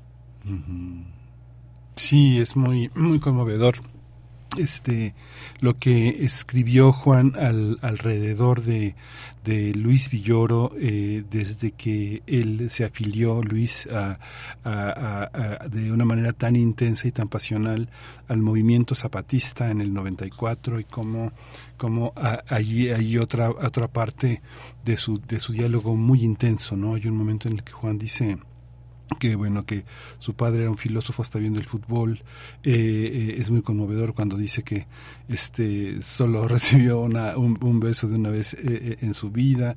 Mi padre solo me dio un beso en su vida y solo le vi llorar una vez. Son quien conozca a Juan Villoro quien sepa quién es quien lo haya leído sabe que en esa interioridad sí reside un padre sumamente sumamente creativo. No solo porque Luis Villoro lo fuera sino porque el niño Juan Villoro lo logró hacer también con esa madre también volcada al psicoanálisis, que es Estela, que también él, la define como una mujer de pasiones encendidamente volcánicas, que es lo que él ha tomado, él ha tomado también de ella, que es algo también, este documento, este eh, eh, colabora también Guadalupe a, a estas historias eh, enormes sobre eh, lo que significa el padre, ¿no? O sea, el padre contradiciendo todas estas ideas eh, lacanianas, el padre no ha caído, ¿no? El padre está íntegro en esta en esta capacidad de reconciliarse con esa figura tan fuerte que por momentos es tan autoritaria y rige la visión del mundo moderno, ¿no? Sí, por supuesto. Creo que lo dices muy bien. Este eh, hay una hay una hay, una idea de la reconciliación con el padre con ese padre que, que fue tan austero eh, que fue eh, pues una figura muy importante pero también una figura que a, la que le faltó pues un espíritu yo creo que más amoroso no con, con, el hijo, pero al final de cuentas, bueno, pues el padre eh, fue una, una figura esencial para él y yo creo que para el trabajo que después desempeñó eh, eh, Juan, ¿no? Que dice yo no me dediqué a, a, la filosofía, no me dediqué, no me dediqué a pensar con la razón, sino con la imaginación, ¿no? Con la creatividad y me dediqué a, a escribir de otra manera muy diferente al, a lo que hacía mi padre, ¿no? Eh, el libro también relata eh, los días finales de Luis Villoro a partir de su última salida y esto este pues es, es también muy conmovedor no porque la última salida de Luis Villoro fue para asistir a la ceremonia de ingreso de Juan al Colegio Nacional. Y lo que siguió a eso fue un recogimiento ya el encierro de dos meses hasta que llegó el final no eh, Juan lo relata ahí y para terminar, eh, pues no sé, yo diría muy brevemente que se trata de un libro eh, en el que la memoria es protagonista y atraviesa todo el texto con referencias y reflexiones que, que lo hacen muy interesante, ¿no? Juan se ocupa mucho de reflexionar sobre el significado de la memoria, eh, sobre cómo reconstruir una memoria que no es la suya. Y esto de verdad a mí me parece que es la parte eh, más interesante del libro, ¿no?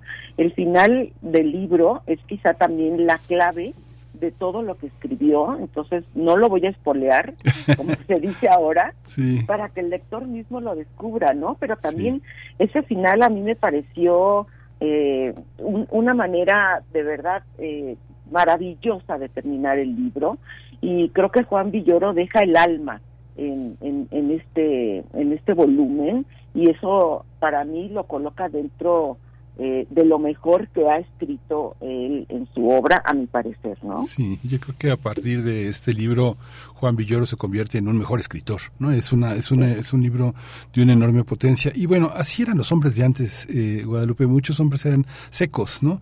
Pero tal vez estamos acostumbrados a que los canales del amor sean de una visibilidad muy muy este muy evidente, ¿no? Eh, yo una de las personas más amorosas y más gentiles que conozco es Juan Villoro, es un hombre muy de una de una de una gran calidez y su hermana Carmen Villoro también.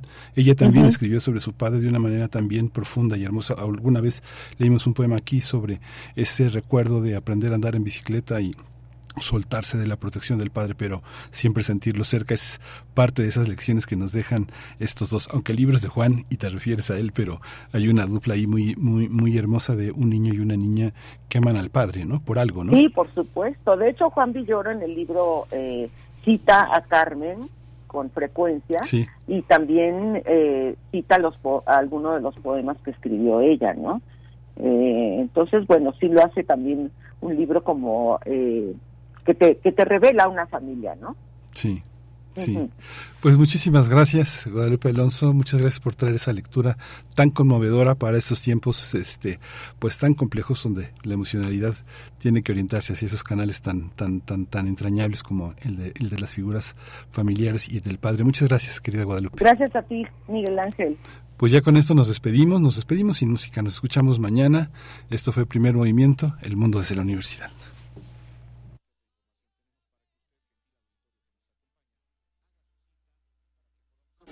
Radio UNAM presentó Primer Movimiento. El mundo desde la universidad. Con Berenice Camacho y Miguel Ángel Gemain en la conducción. Rodrigo Aguilar y Violeta Berber, producción. Antonio Quijano y Patricia Zavala, noticias. Miriam Trejo, coordinación de invitados. Tamara Quirós, redes sociales. Arturo González, operación técnica. Locución, Tessa Uribe y Juan Staca. Quédate en sintonía con Radio UNAM. Experiencia sonora.